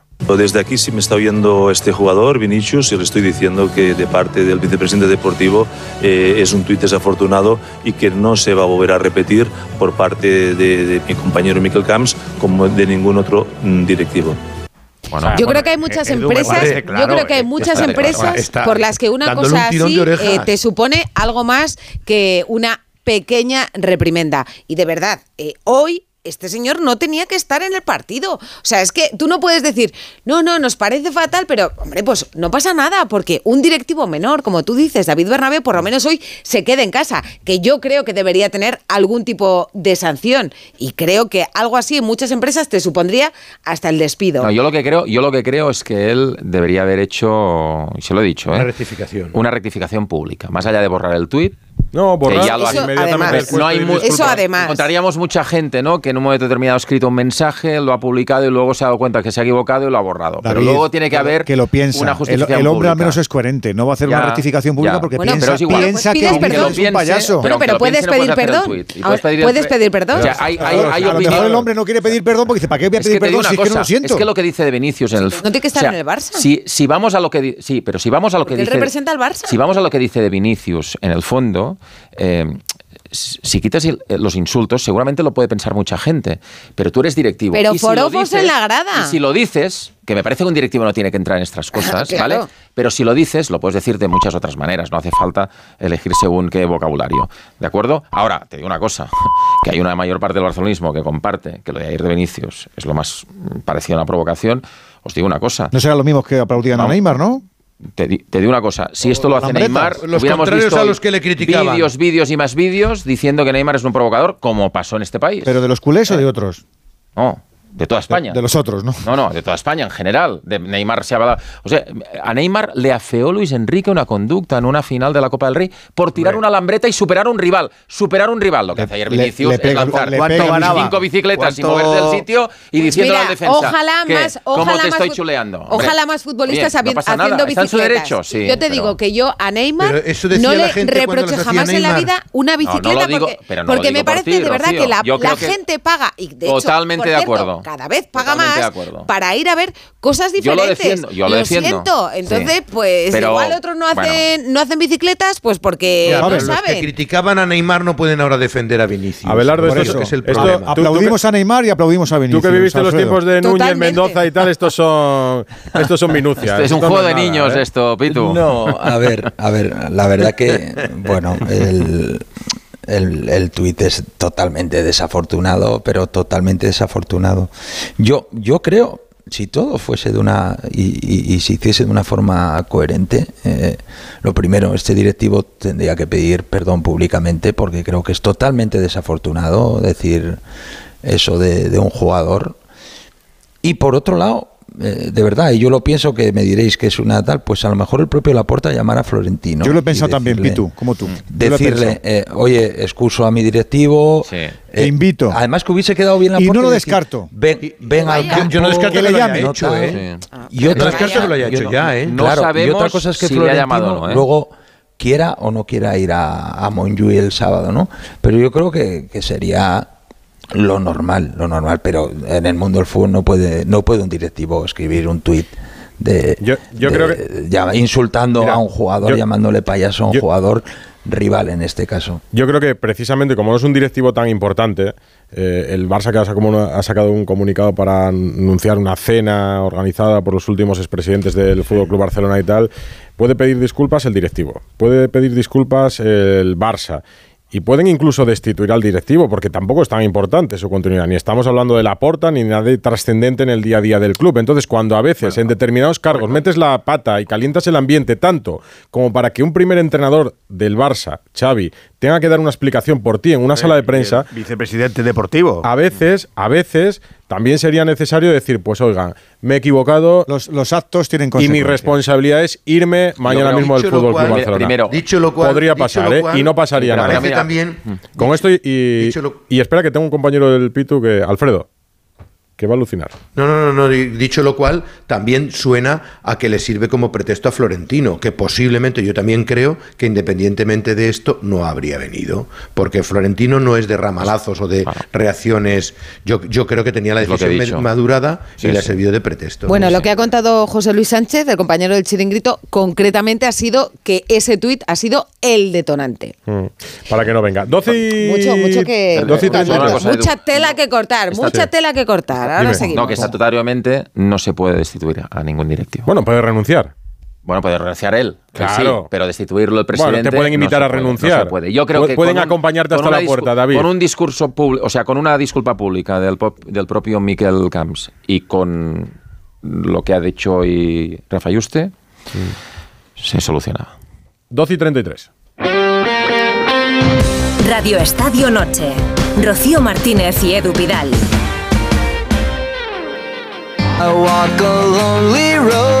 Radio Estadio Noche. Rocío Martínez y Edu Pidal. Florentino, si no quiere, que no vaya al palco, pero vamos, lo que tiene que ir es a los juzgados y presentar denuncia por el fútbol español, la vergüenza del fútbol español. Negre- Negreira Gate. Florentino, el rey del camino. 608038447 arroba Radio Estadio N. Ana. ¿Os parece bien que Florentino Pérez no vaya al clásico tras el tuit del portavoz adjunto del Barça? Al 78% le parece bien, al 22% no le parece bien. Mensajes que nos van llegando. El Madrid debe dejar clara su posición, no se ha perdido nada allí. Por el contrario, dicen ni bien ni mal, no me interesa, al estadio se va a ver el fútbol y no a mirar al palco.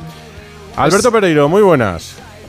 Hola, Edu, Rocío, ¿qué tal? Muy buenas a todos. Contamos la decisión del Real Madrid a 48 horas del clásico y justo antes de que mañana se conozca en principio el árbitro, bueno, en principio no, mañana se conocerá el árbitro que va a pitar el partido de Montjuic.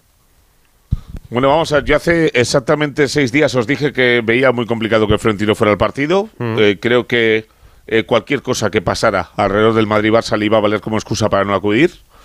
Eh, me consta que el Barça, eh, dentro de la asistencia al palco eh, del partido en Montjuic del sábado a las cuatro y cuarto, estaba eh, convencido de que eh, Florentino iba al partido, pero yo nunca lo he tenido claro. si no, os lo hubiera dicho. Y no os he dicho lo contrario en una semana, porque el otro día Látigo dijo una cosa que es muy verdad. Cuando tienes que dar demasiadas explicaciones por acudir a un sitio, no vas. Y en cuanto ha aparecido cualquier cosa, me- me parece lo suficientemente grave para no ir, también te lo digo, ¿eh? pero eh, creo que cualquier cosita que hubiera pasado de aquí al, al, sábado a las 12 de la mañana, por ponerte una hora límite para viajar, eh, hubiera sido excusa para que Florentino no hubiera ido y bueno, pues esta es bastante eh, evidente como para eh, declinar la, la presencia, así que no, no estará y es, es la realidad de la tarde de hoy. Yo cuando eh, he visto los primeros indicios de lo que podía pasar, no porque no lo tuviera claro, sino porque en los últimos eh, dos días había, mu- había muchas informaciones eh, con eh, aseguramos al 100% que no, bueno, y ya lo decías tú el otro día, no hay ninguna necesidad de asegurar al 100% la presencia en un clásico eh, para que te pregunten durante toda la semana por ello y más para que pase una cosa como esta, así que nada, ya está, eh, fin de la polémica. No iba a ir a la, bueno, supuestamente no iba a Al ir a almuerzo. una eh, hipotético almuerzo o comida iba a ir a Montjuic, pues ahora ni, ni, almuerzo, ni comida, ni entremés, ni sainete, ni partido. Así bueno, que solucionado el problema. Sí da la sensación de que la posibilidad existía de que fuera. Bueno, lo que no había es una negativa todavía. Sí. ¿No? Lo, que no, lo, que no, había, era una necesidad de decir que no a cuatro días. Claro. Eso es lo que no había. No, bueno, eso es una realidad. Él, él, no había dicho si sí o si no porque no quería que se hablase de eso durante días antes de. Porque no hacía falta. Clásico. Sí, la, el clásico ha ido variando según la polémica. Pero mira que Veníamos de un fin de semana con polémica arbitral, se habló mucho del árbitro, al que conoceremos mañana. Eh, un tuit del Barça de, de, del ambiente. Eh, que te valía mañana de lo deportivo. Un no, FIFO de no sé qué. Un tal. Se ha retrasado mucho el nombramiento no, del árbitro. No, no, no, no siempre los jueves. Vidal ya lo sabe desde el lunes siempre y se está haciendo remolón. Pero, pero no, Edu García me dijo que, que, el candidato número uno es Gil Manzano, el extremeño, Jesús Gil, Gil Manzano, entre los que podrían pitar ese clásico, que también bueno, podría estar Sánchez yo Martínez. En una, en Sánchez una brújula Radio Estadio el lunes donde dijiste Gil Manzano. Sí, Gil Manzano, Gil Manzano, ¿eh? sí, sí, sí, sí. Sí, entre unos y otros, al final, el, bueno, el, el árbitro ya lo sabe desde el lunes, sí. aunque no se comunica oficialmente. Solo ha habido alguna vez que lo han cambiado por el ruido que se ha hecho, ¿eh? Me, comí una bronca que no veas, sí, sí. Incluso cambió de... no será la última. No se lo puede decir el árbitro ni a su mujer, ni a sus hijos, ni a su padre, ni nada, cuando se entera el lunes. lo saben en el grupo. O sea, en el grupo de los hábitos lo saben desde el lunes. Lo que pasa es que antes no había tanta escandalera como hay ahora, pero ya lo saben todos más, desde el lunes. Hay que trabajar, ha hay que hacer los viajes, aventura. las agencias, que, no viaja uno, viaja el equipo. Creo que el comunicado va con una cláusula de confidencialidad no, de estas. No, que es quería el madridismo. Es, mucho más natural. El, Medina Candalejo llama el lunes al árbitro y le dice vas a estar en Montjuic. Que yo no sé si es un marrón o un premio, porque ahora mismo me parece más un marrón que un premio. Para árbitros que ya han pitado partidos importantes. Tienes, más los que, ser, ganar. Tú dices, eh, ¿quién puede ser? Eh, Gil Manzano, Sánchez Martínez, Munuera. Para todos estos que ya han pitado ya está, para, para, para, para, que no más. Este es el tridente, ¿no? Pero no pensáis que es más un marrón ahora mismo, que un premio. ahora mismo. La pregunta, que os hago es, ¿hay alguna posibilidad que el sábado, si el Madrid pierde, pierda porque el Barça ha sido mejor? Pues claro, David, de verdad. Sí. o estamos ante un juego perverso de que aquí el Barça. perverso, tú sí que eres perverso. Te apetece si a ti gana, gana por los árbitros y el Madrid si gana, gana por Bellingham. Tú sí que eres eh, perverso. Yo, mañana. Perdón, perdón. Escucha, cuando partido, yo te llamo por teléfono. No, pero Pere, como estamos cuestionando permanentemente hasta los aciertos del árbitro, porque lo vinculamos a Negreira, que terminó en 2018, y seguimos diciendo que Negreira está eh? vivo. Yo no sé. No, no, yo no sé qué radio, qué televisión te pones, pero aquí no se cuestiona los árbitros. En general, lo que se respira. Lo que se respira es que si el Barça en un 99% de los casos gana el sábado, lo hará por los árbitros. Y si gana el Madrid, tendremos que hablar de no él. Seguramente tú, no. te crees ni lo que ¿No? diciendo. No, no se lo cree ni David. No, hombre, que no. Tú, no, lo harás. Pues, tú pues, hablarás de pues, fútbol aquí, yo también, etcétera. Pero tú sabes que el madridismo sociológico... Tú no te lo crees. No sé si quieres que te, enseñe el comunicado del Barça de hoy, que esta reunión de los presidentes, la cena esta que organizó Gaspar, que ha habido todos y tal, eh, para afianzar la posición unificada de los barcelonistas ante las embestidas y estremecimientos que sacuden la vida del club y que se han incrementado recientemente. O sea que, porque, que por cierto, lo que te lo no he entendido yo, no, yo no lo he entendido, porque estremecerse se estremece uno, uno a sí mismo, ¿no? Las embestidas, si te vienen de fuera, en algún momento de la tarde he pensado, Rocío, es tienes una que ir palabra a la RAE totalmente a rebuscada, bien, ¿eh? digo, es, muy rara. ¿Cómo es en catalán? Por cierto, ¿cómo es es Estremecimiento catalán. Digo por ah, si la utilizáis mucho. Asgarrifos. Y eso a que no la utilizáis mucho. Uy, garifos. Bueno, no, depende, no, no, depende. Seguro que no, no, no. es una palabra que se, Para la palabra, se escuche mucho, pero vale. Asgarrifos suena a descuartizar a alguien. Asgarrifos. Eh, digo, eh. Vigila, vigila. A mí la palabra cuando, lo, cuando pero, me ha parecido digo que no, pero, pero, pero vamos a ver. Vigila, no, pero David, ¿cuántos años cuántos llevas en esto? ¿Cuántos clásicos has podido hacer en tu vida? Así por encima. Bueno, 33 años esta profesión, llevo 23 años siguiendo Has podido hacer 70 pues clásicos. 70 más o menos, no tantos, alguno que te hayas perdido. Casi casi como Alfredo. Casi casi como Alfredo, vale. 70 clásicos, muchos más lleva Alfredo, por ejemplo.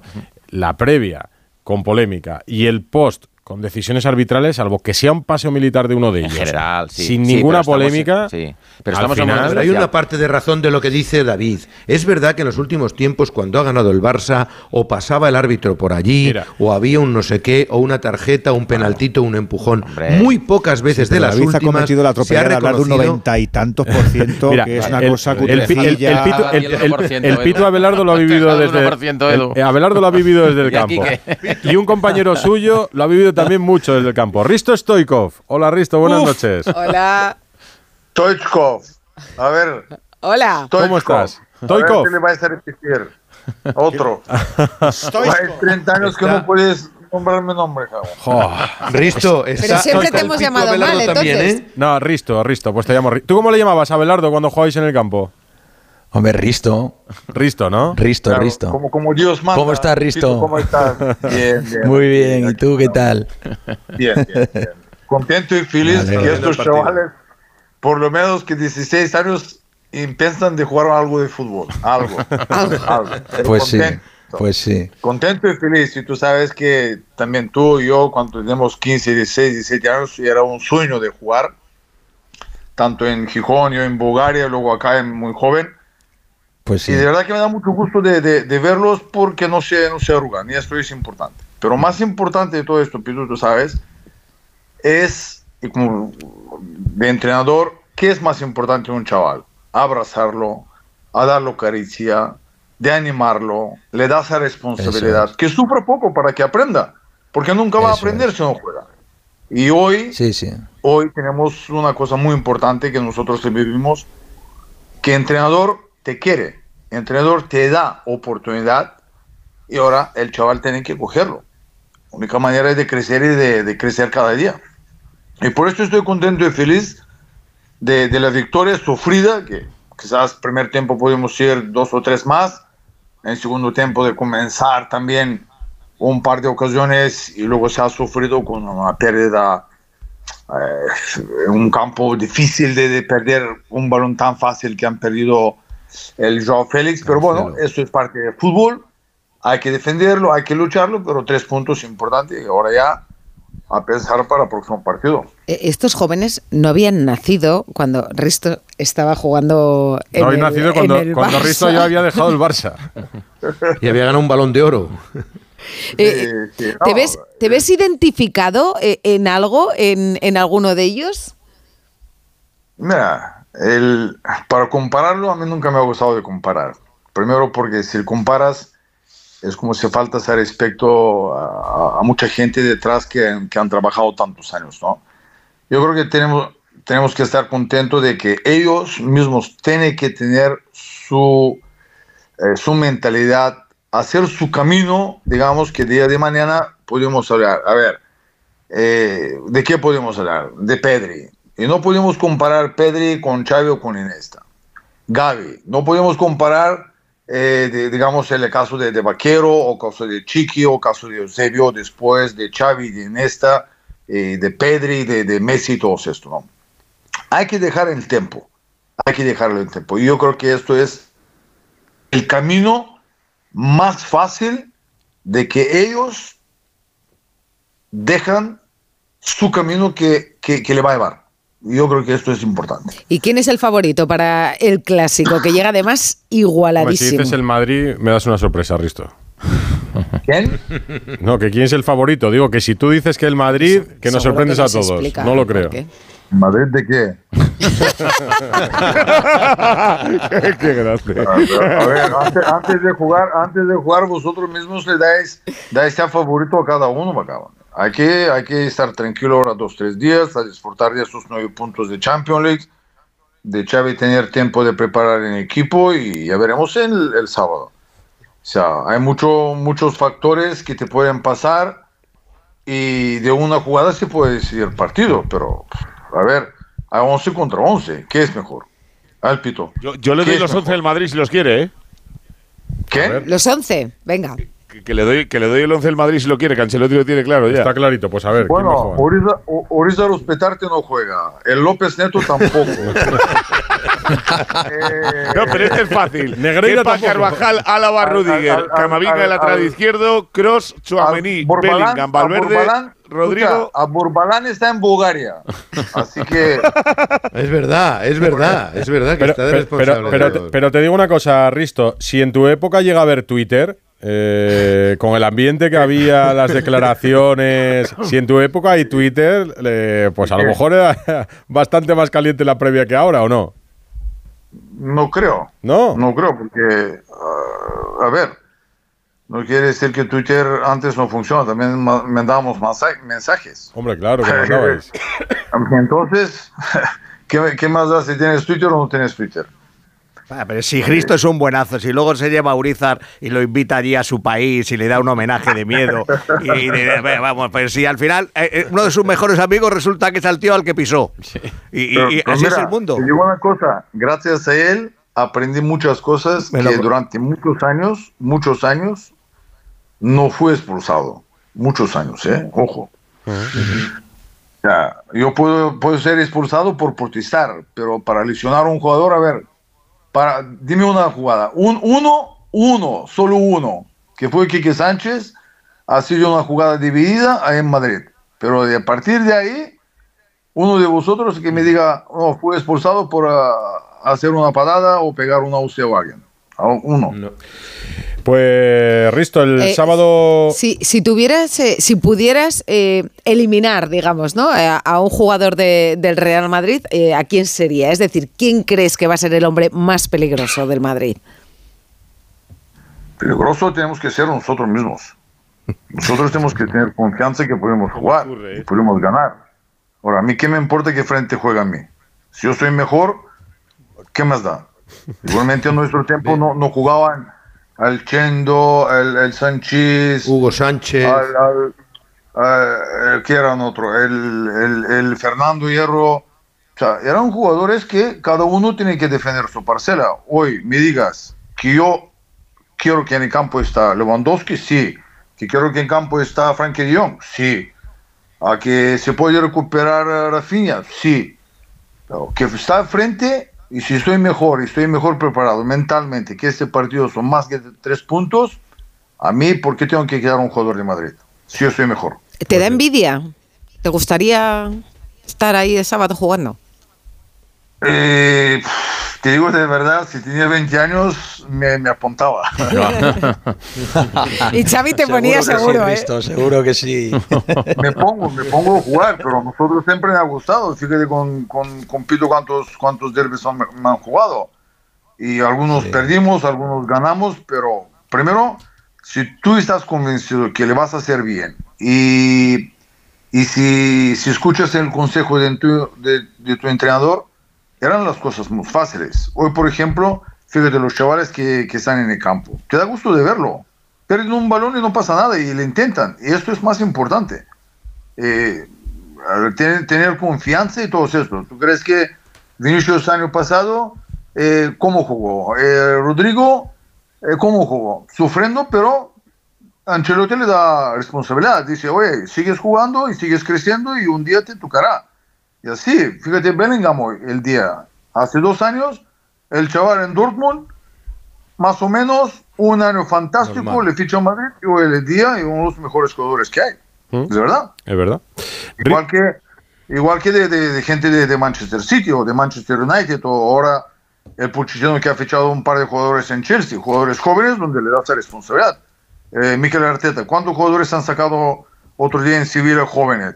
Pero, claro, აიძამ ყველას ერესმე ხორ განას Risto, no me atrevo ni a pronunciar tu apellido. Un señor balón de oro, ¿eh? En la, en la semana del Porque clásico. no, porque, por- porque no sé. El, porque no el sé. lunes estará en París. El lunes estará en París ahí con la gala del Balón Leo de Messi Oro. posiblemente levanta- levantando el balón de oro. Sí, Leo Messi, qué ¿Cómo- sorpresa. ¿Cómo posiblemente? ¿Posiblemente de qué? ¿Que, que va a ganar? Sí, ya le mandó las fotos No a, digo, a- pero a- seguro, seguro. a Risto al WhatsApp y todo. con Pero ya, ha estado varias veces con Messi en París recibiendo el premio. Sí, bueno, el- a ver, eh, Alfredo, esto es una cosa que siempre te ha agradado como, como jugador. Y incluso en 94, cuanto le. Yo no le gané nunca. eh, Vosotros ya, Pito me sabe que yo jamás pongo yo, yo, yo, nunca, porque esto es obligatorio. Le han tachado. Primero son familia, compañeros, entrenador, gente, porque eres parte de, de- de este juego. Sin ellos, ¿qué vas a hacer? Es imposible. Es imposible. Yo, amigo, en Bulgaria o, o en Estados Unidos, ahora cuando estoy por México, en Miami, oh, ganaste balón de oro. A ver, soy parte de este balón de oro. ¿Por qué? Porque si no me das pase, no marco el gol, el, el Pito no, no defiende, o Kuman no defiende, o Subio no para, o después que tocó Víctor Valdés, eh, Víctor, ah, Víctor Bahía. Es imposible, es imposible. Yo cuando escucho a alguien, yo he hecho esto, yo, yo, yo, me pongo de mala leche, vagabundo. Digo, pero ¿quién eres tú sin, sin, sin otros compañeros? Yo creo que Messi hoy y después de ganar el, el- el Mundial, el Copa América, que ha llegado ahora en Miami, de verdad, en los otros partidos que jugó antes de, de, de caer, eh, digamos, poco tocado de, de esta lesión, han ganado ocho partidos. Y, y vosotros no sabéis el impacto que han dado en el fútbol de MLS. En impacto. Mucho más que en nuestro tiempo cuando jugábamos, pero muchísimo. Campos llenos, 70, 80 mil personas, ir a ver mejor jugador. Van a ver un mito. Y eso eh, hoy el día el- el- se le merece. Te lo digo, se le merece este balón de oro por todo el esfuerzo que he hecho al- en este año de ir y de ganar, ojo, ganar un campeonato tan difícil que es los equipos mexicanos contra americanos. Y ahí Messi fue campeón. Pues otro mito, otro mito que nos ha acompañado esta noche. Muchas No, gracias. otro tengo ahí frente porque este también, también daba caña, ¿eh? El, el pito. Sí, sí, sí, Y tú, si era de salir con el balón jugado, con una elegancia y una planta Escucha, incomparable. Yo me, yo, yo me recordé al, al- al Pito cuando debutó en Gijón. Pito, ¿te recuerdas? Sí, claro. Una milena así grandota acá, Dios ahí dando, gritando bajo. fíjate, fíjate, pero escucha, ¿cuánto, ¿cuánta gente han triunfado saliendo de, de, digamos, de equipos de, de, digamos, en Gijón o, o Santander, cuánto eh, jugadores han salido para ir a, a Barcelona o Madrid o Atlético? Y Pito, no escuchas tú, ¿eh? Tú no escuchas nada. Llegó con una elegancia, un tipo humilde hasta hoy, que yo le conozco, pero también responsable de su trabajo. ¿Por qué? Porque con Nadal, con Pep, con Popescu, crecían todos los días. Pito, ¿cuántos partidos jugaste en selección? 54. Fíjate, 50 y, 50 y tantos partidos, titular indiscutible en selección. Y esto no es poco, ¿eh? Para una selección aquel momento. ¿Por qué? Porque Muchas gracias, Risto, calidad. cago No tiene calidad, cago en nada. Joder, no te esperabas tú esto hoy, si nos eh, estamos- Abelardo. nos estamos Vaya bienvenida, emocionando. ¿eh? Eh, menudo traje Vaya que te acabo de al. Pitu, ¿eh?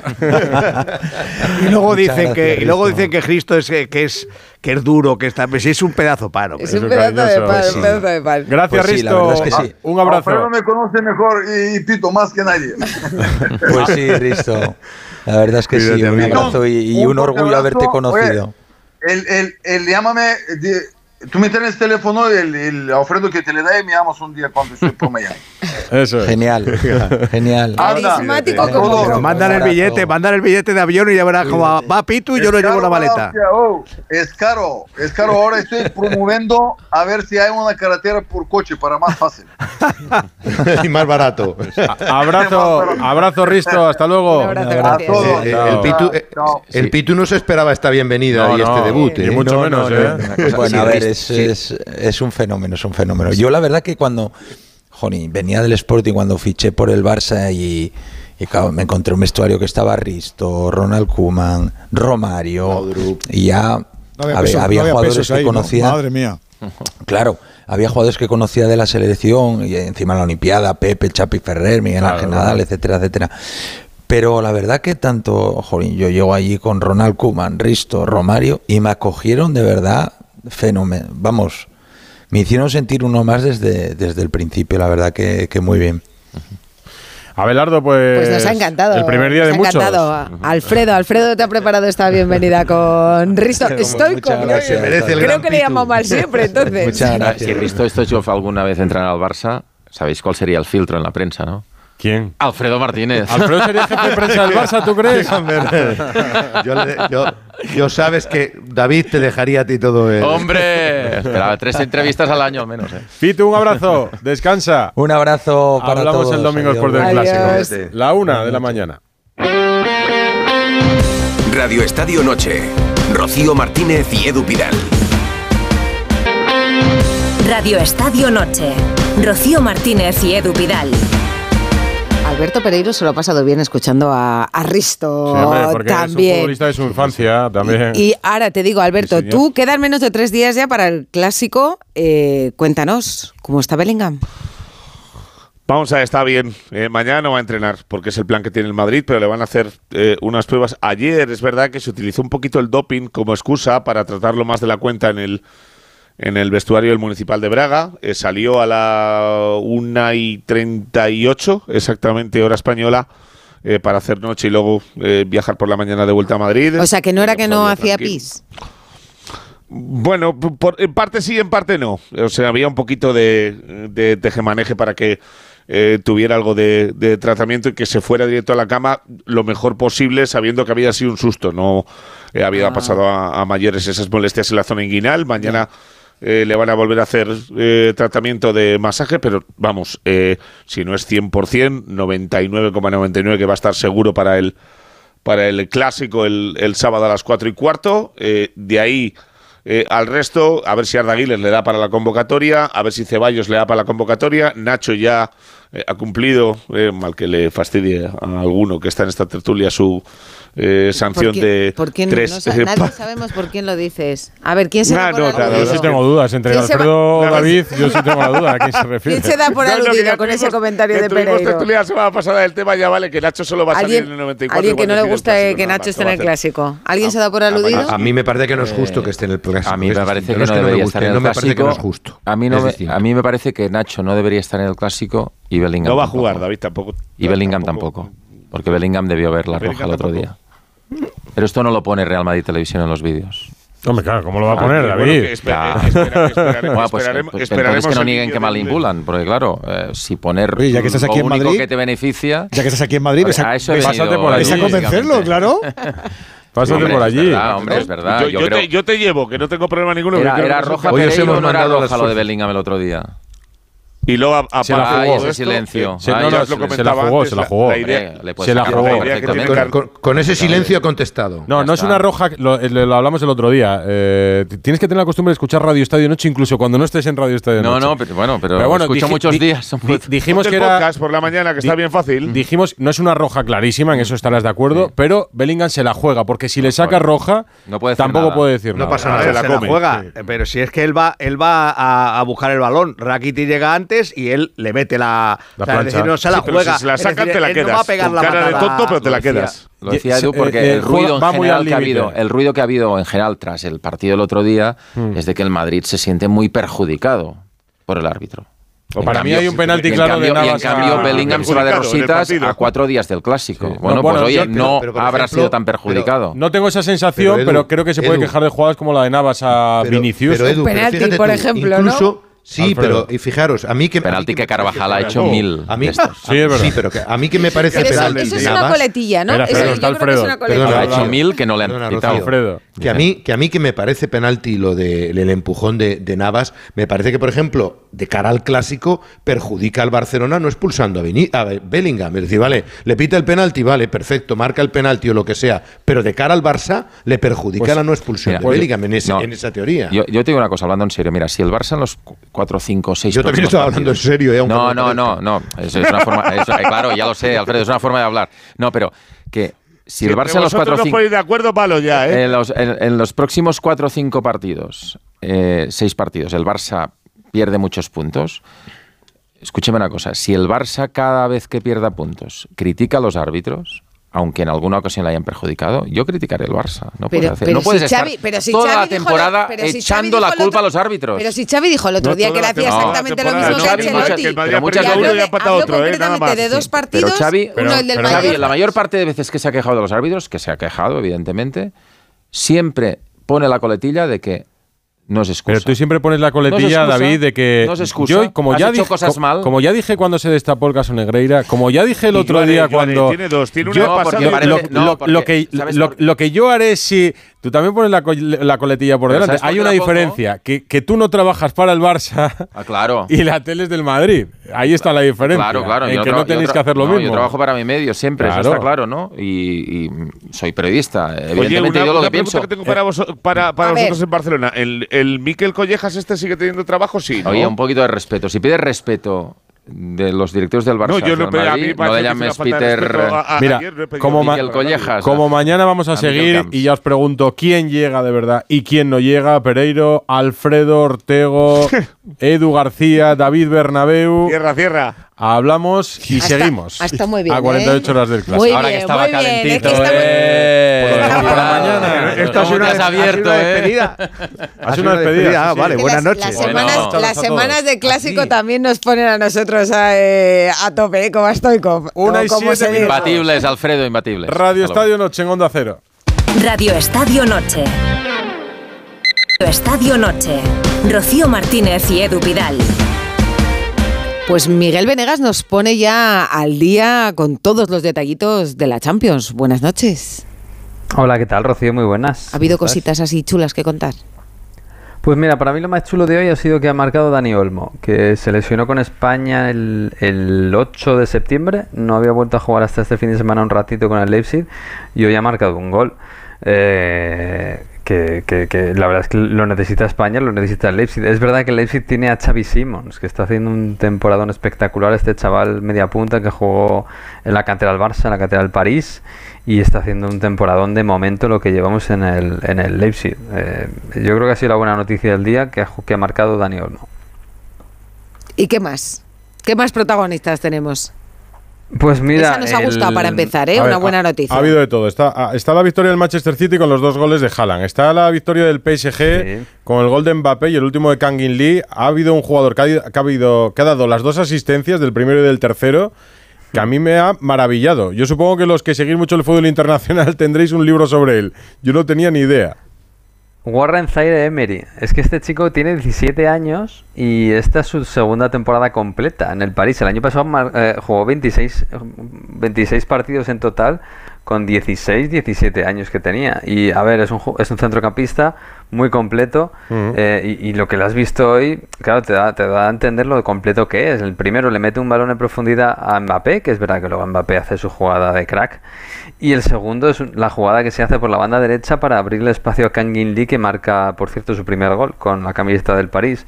Es un chaval que tiene una pintaza tremenda. Es verdad que está en París, de ahí no, no lo vas a sacar, claro. Pero tiene 17 años y es un centrocampista total de momento ¿eh? y, y es es súper joven. Mira, de la Y quinta luego del en- Barça. en- Sí, sí, pues más o menos, eh, sí, de- para pelearse con los con los eh, Yamal y compañía. Eh, y luego en el grupo de la muerte, la verdad es que el grupo está bastante chulo. Es verdad que el- hoy ha ha ganado el París más o menos fácilmente al Milan 3-0, aunque le ha costado, ¿eh? la primera parte le ha costado. Eh, el Milan no ha marcado ni un solo gol en lo que va de Champions, en los tres partidos que ha jugado. Y luego eh, eh, estábamos pendientes del Newcastle Dortmund, que ha ganado el, el partido. Ha estado muy bonito, la verdad. Ha marcado en Mecha, en, justo antes del descanso. Y ha sido el único gol del partido, pero es verdad que el partido ha tenido de todo. Ha tenido eh, correcalles, ha tenido muchas ocasiones y ha tenido a, a, a Tonali, que no ha sido titular, ha sido suplente, pero ha jugado con el Newcastle y quizás sea el último partido que juegue antes de estar, dicen que 10 meses sancionado por esto de las apuestas en Italia. Eh, desde luego hoy no ha brillado nada y no, no- no ha estado especialmente bien para ser su último partido, posiblemente de, de la temporada. si no me equivoco, eh, hay cuatro equipos que llevan pleno de victorias. No sé si esto nos da alguna pista. Bayern, Real Madrid, City y Barça, ¿no? Con nueve puntos. Sí, yo creo que nos debería dar pistas, sí, que son bastante dominadores. Eh, a ver, el grupo del Barça, yo creo que el Barça lo, domina claramente. Además, fíjate, ho- hoy el, el, el Royal Lambert, el Lamberes, eh, le han vuelto, se ha vuelto a poner por delante el marcador y le han vuelto a remontar y en este caso a golear el Oporto. Eh, el City, bueno, que os voy a decir del City, hoy contra el Leipzig es verdad que le ha, le ha costado hoy contra el Young Boys, le ha costado un poquito, pero al final ha sacado el partido bien y Haaland ha marcado un doblete. Y, y bueno, el Madrid en un, en un grupo bastante complicadillo, bueno, más o menos, para lo que hay por ahí, eh, está dominando fácilmente. El Napoli eh, y el, y el Union Berlin. El Union Berlin se ha caído bastante, eh, totalmente. Y luego el Bayern, que sí que es verdad que decían, bueno, a lo mejor el Manchester United, el Galatasaray les ponen apuros. Bueno, contra Galatasaray le ha costado un poquitín, pero el Bayern es claramente el dominador del grupo A. Yo creo que estos equipos tienen prácticamente asegurado pasar al- a, a los octavos de final y seguramente ser primeros de grupo. Gracias, Pues, Venegas. Un abrazo. Muchas gracias. Abrazo. Mañana Chao, chao. conoceremos el árbitro del clásico, pero los árbitros han tenido una reunión importante, ¿verdad? Pues ahora habrán hablado del clásico. Primero el consejo de Paco Reyes. Bueno, Ayer nos decías, Palafox, eh, la reunión que iba a tener el presidente de la Federación Española, Pedro Rocha, con Medina Cantalejo y con representantes de la Liga por los cambios que quieren ir introduciendo en el arbitraje. Pues hoy se ha celebrado esa reunión. Muy buena, Gonzalo. Albricias. Hola a todos. Albricias. ¿Se ha, se ha celebrado? ¿Estáis seguros? Ah, ¿no? ¿Convencidos? ¿O no? Pues mira, eh, yo anoche estaba seguro de que se iba a celebrar. A las cuatro y media me confirmaban que empezaba la reunión. A las seis y media que había finalizado.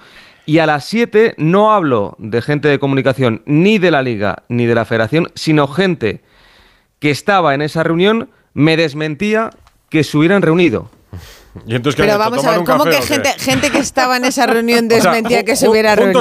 imagínate, imagínate, Rocío, que me decía gente muy importante que no, que no había habido reunión con la liga y que igual dentro de dos semanas, pero que no era nada importante. Por lo tanto, reunión ultra secreta que sí que se ha producido en Las Ah. Rozas y reunión muy importante para limar asperezas, para que exista ya, podemos hablar de una nueva era eh, entre liga y federación. Hay buen rollito ya, ¿no? Sí, buen rollito, buen rollito, pero ojo, la liga eh, le está pidiendo cosas a la federación, cosas muy importantes, y la primera, eh, ya lo comentábamos hace medio año en verano, eh, es que quiere la liga que se escuchen los audios de la sala. BOR. Y Es nosotros lo que también pide queremos. La liga, nosotros también queremos. Nosotros sería, también. hombre, claro, imagínate en cada partido. ¿Y los árbitros saber- quieren? Pues no. los árbitros, pues te voy a decir una cosa. Eh, para algunos, seguramente que pueda ser un pequeño engorro, pero para otros que no tienen ningún problema dicen, mira, se escucha lo que hablamos y es mucho más fácil luego a la hora de decir, se ha equivocado, ha acertado, qué decisión han tomado. Para mí, yo creo que Medina no quiere, es el que no quiere, pero los árbitros están en otra onda. Les da, les da bastante igual. Pero que se, Y- que se escuche, o sea, que se pueda oír todo lo que hablan. todo lo que hablan. Y No hay muchos directo, árbitros no que sé, quieren que, no se oiga todo. Claro, lo que no sabemos si sería eh, durante la misma retransmisión o en el postpartido, imagínate durante la semana. O, o luego, clásico- claro. Luego eligen Claro. un trocito de las jugadas que queremos. Alguna vez ya hemos Bueno. escuchado, al- alguna vez nos han puesto alguna cosa de esas. Sí, no, pero eso fue Después hace de tiempo. decirnos que además eh, los eh, aciertos son... uf, mm, Pero, pero eso, mil. mira, la, la última vez que escuchamos esos audios fue con Velasco Carballo y con el todo que José Luis. Sí, no fue con Medina. Exacto. Cuando pasó eso, ya pues la federación dijo, ostras, están criticando a nuestro árbitro por lo que ha dicho, por ese posible penalti de Rulli a, a Vinicius en un Real Madrid-Real Sociedad, y desde entonces se acabó. Eh, decían que la International Board lo prohibía, que FIFA lo prohibía, y desde entonces no hemos escuchado los audios.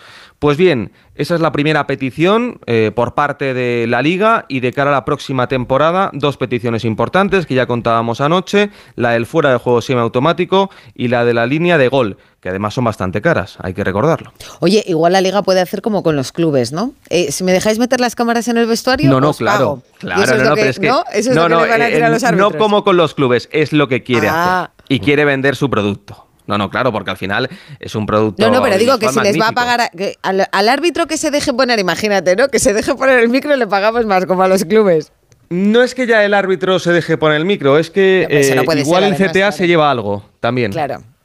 El comité se llevaría ahí una, una parte del pastel. Pues que lo pongan, que nos encantará escuchar Ya los. Pues sí. Igual árbitro mejor. Ma- mañana nos cuentas la designación del clásico, que ya Edu García apuntaba La que ha dicho a Gil Edu Manzano. García, no tengo ninguna duda. Hoy ha estado de investigador, ¿eh? A mí me parece un buen árbitro, Gil Manzano, Jesús Gil Manzano. Vamos, de lo que hay ahora en España, después de Mateu Lao retirado, que yo era muy de Mateu. Sí, sí, yo también. A mí me parece de lo mejor. Mañana me lo cuentas. Gracias, Palafox. Gracias. Chao, chao. Adiós. Bustillo. Buenas noches. Muy buenas. Más resultados de la jornada. La Youth League, la Champions de los juveniles. Mm. El Barça también ha ganado al Shakhtar, en este caso 2-0, y el Atlético ha ganado en Glasgow 0-2 al Celtic. O sea, ahí pleno. Exacto, pleno. Mañana hay Liga Europa para terminar la semana de competiciones europeas. El partido del Villarreal se aplazó, era frente al Maccabi Haifa. Juega el Betis, lo hace en Chipre, 7 menos cuarto, Aris Limasol, Betis. Hoy hemos conocido también las fechas de la Supercopa. Se va a disputar otra vez en Arabia, el contrato sigue, ese que firmó Rubiales con Piqué, sigue, Piqué sigue cobrando entonces, ¿no? Cuatro millones Porque eran cada- 4 millones por año. 4 millones por año, ¿eh?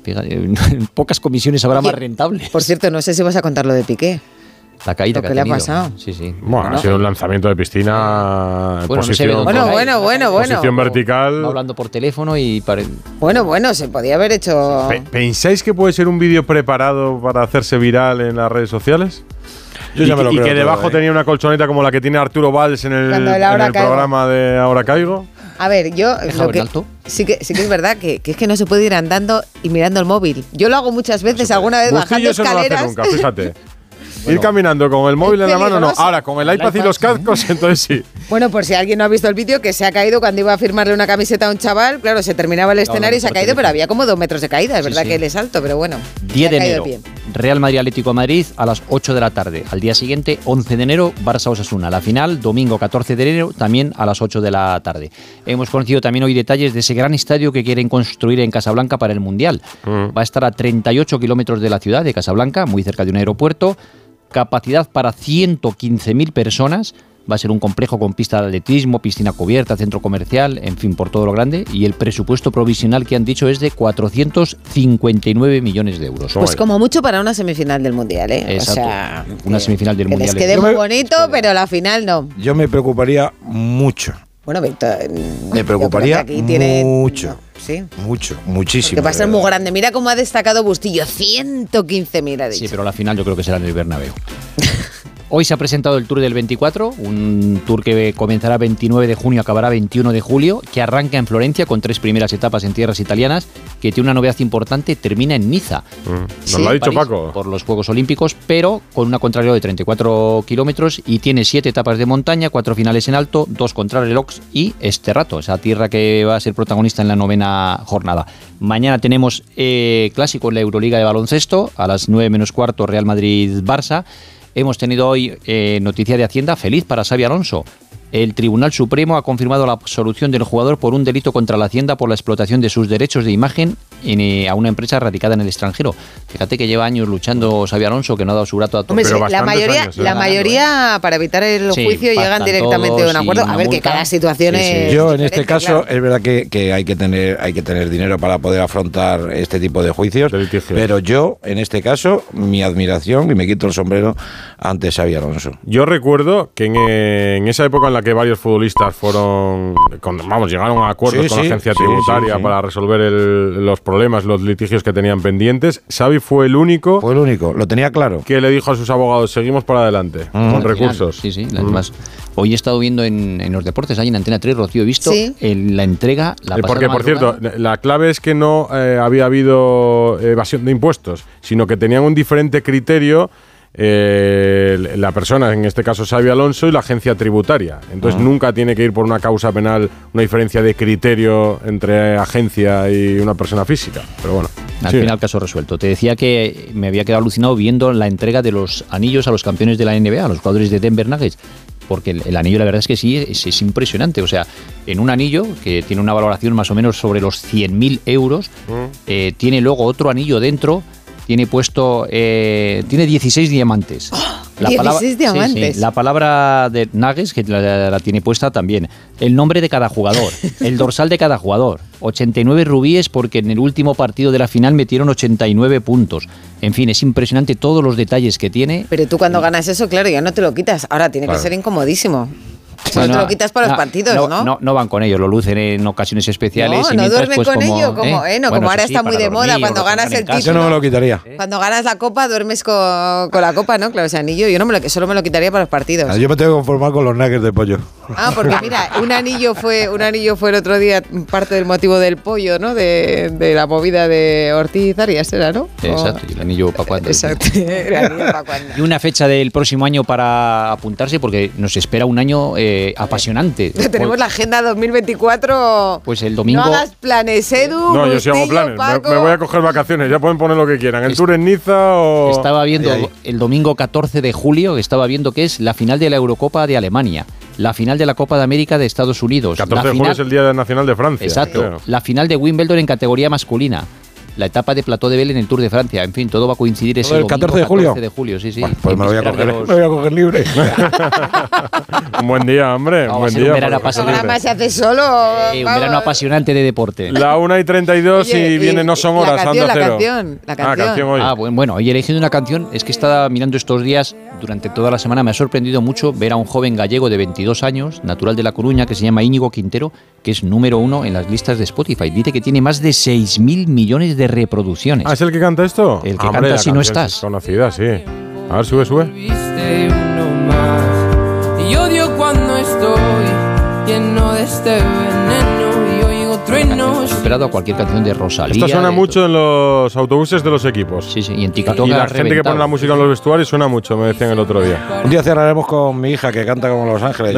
Cuando quieras, ¿en serio? Sí. Hombre, cuando quieras, cuando Grábala. quieras. O que venga aquí a cantar en directo. Tenemos alguna canción por ahí. Esto es um, como DJ colectivo, ¿sabes? Cada día, cada día. Bueno, que ya no son horas y, Y a vosotros, nuestras gracias por elegirnos y hasta mañana. Mañana más. Hasta mañana. Adiós.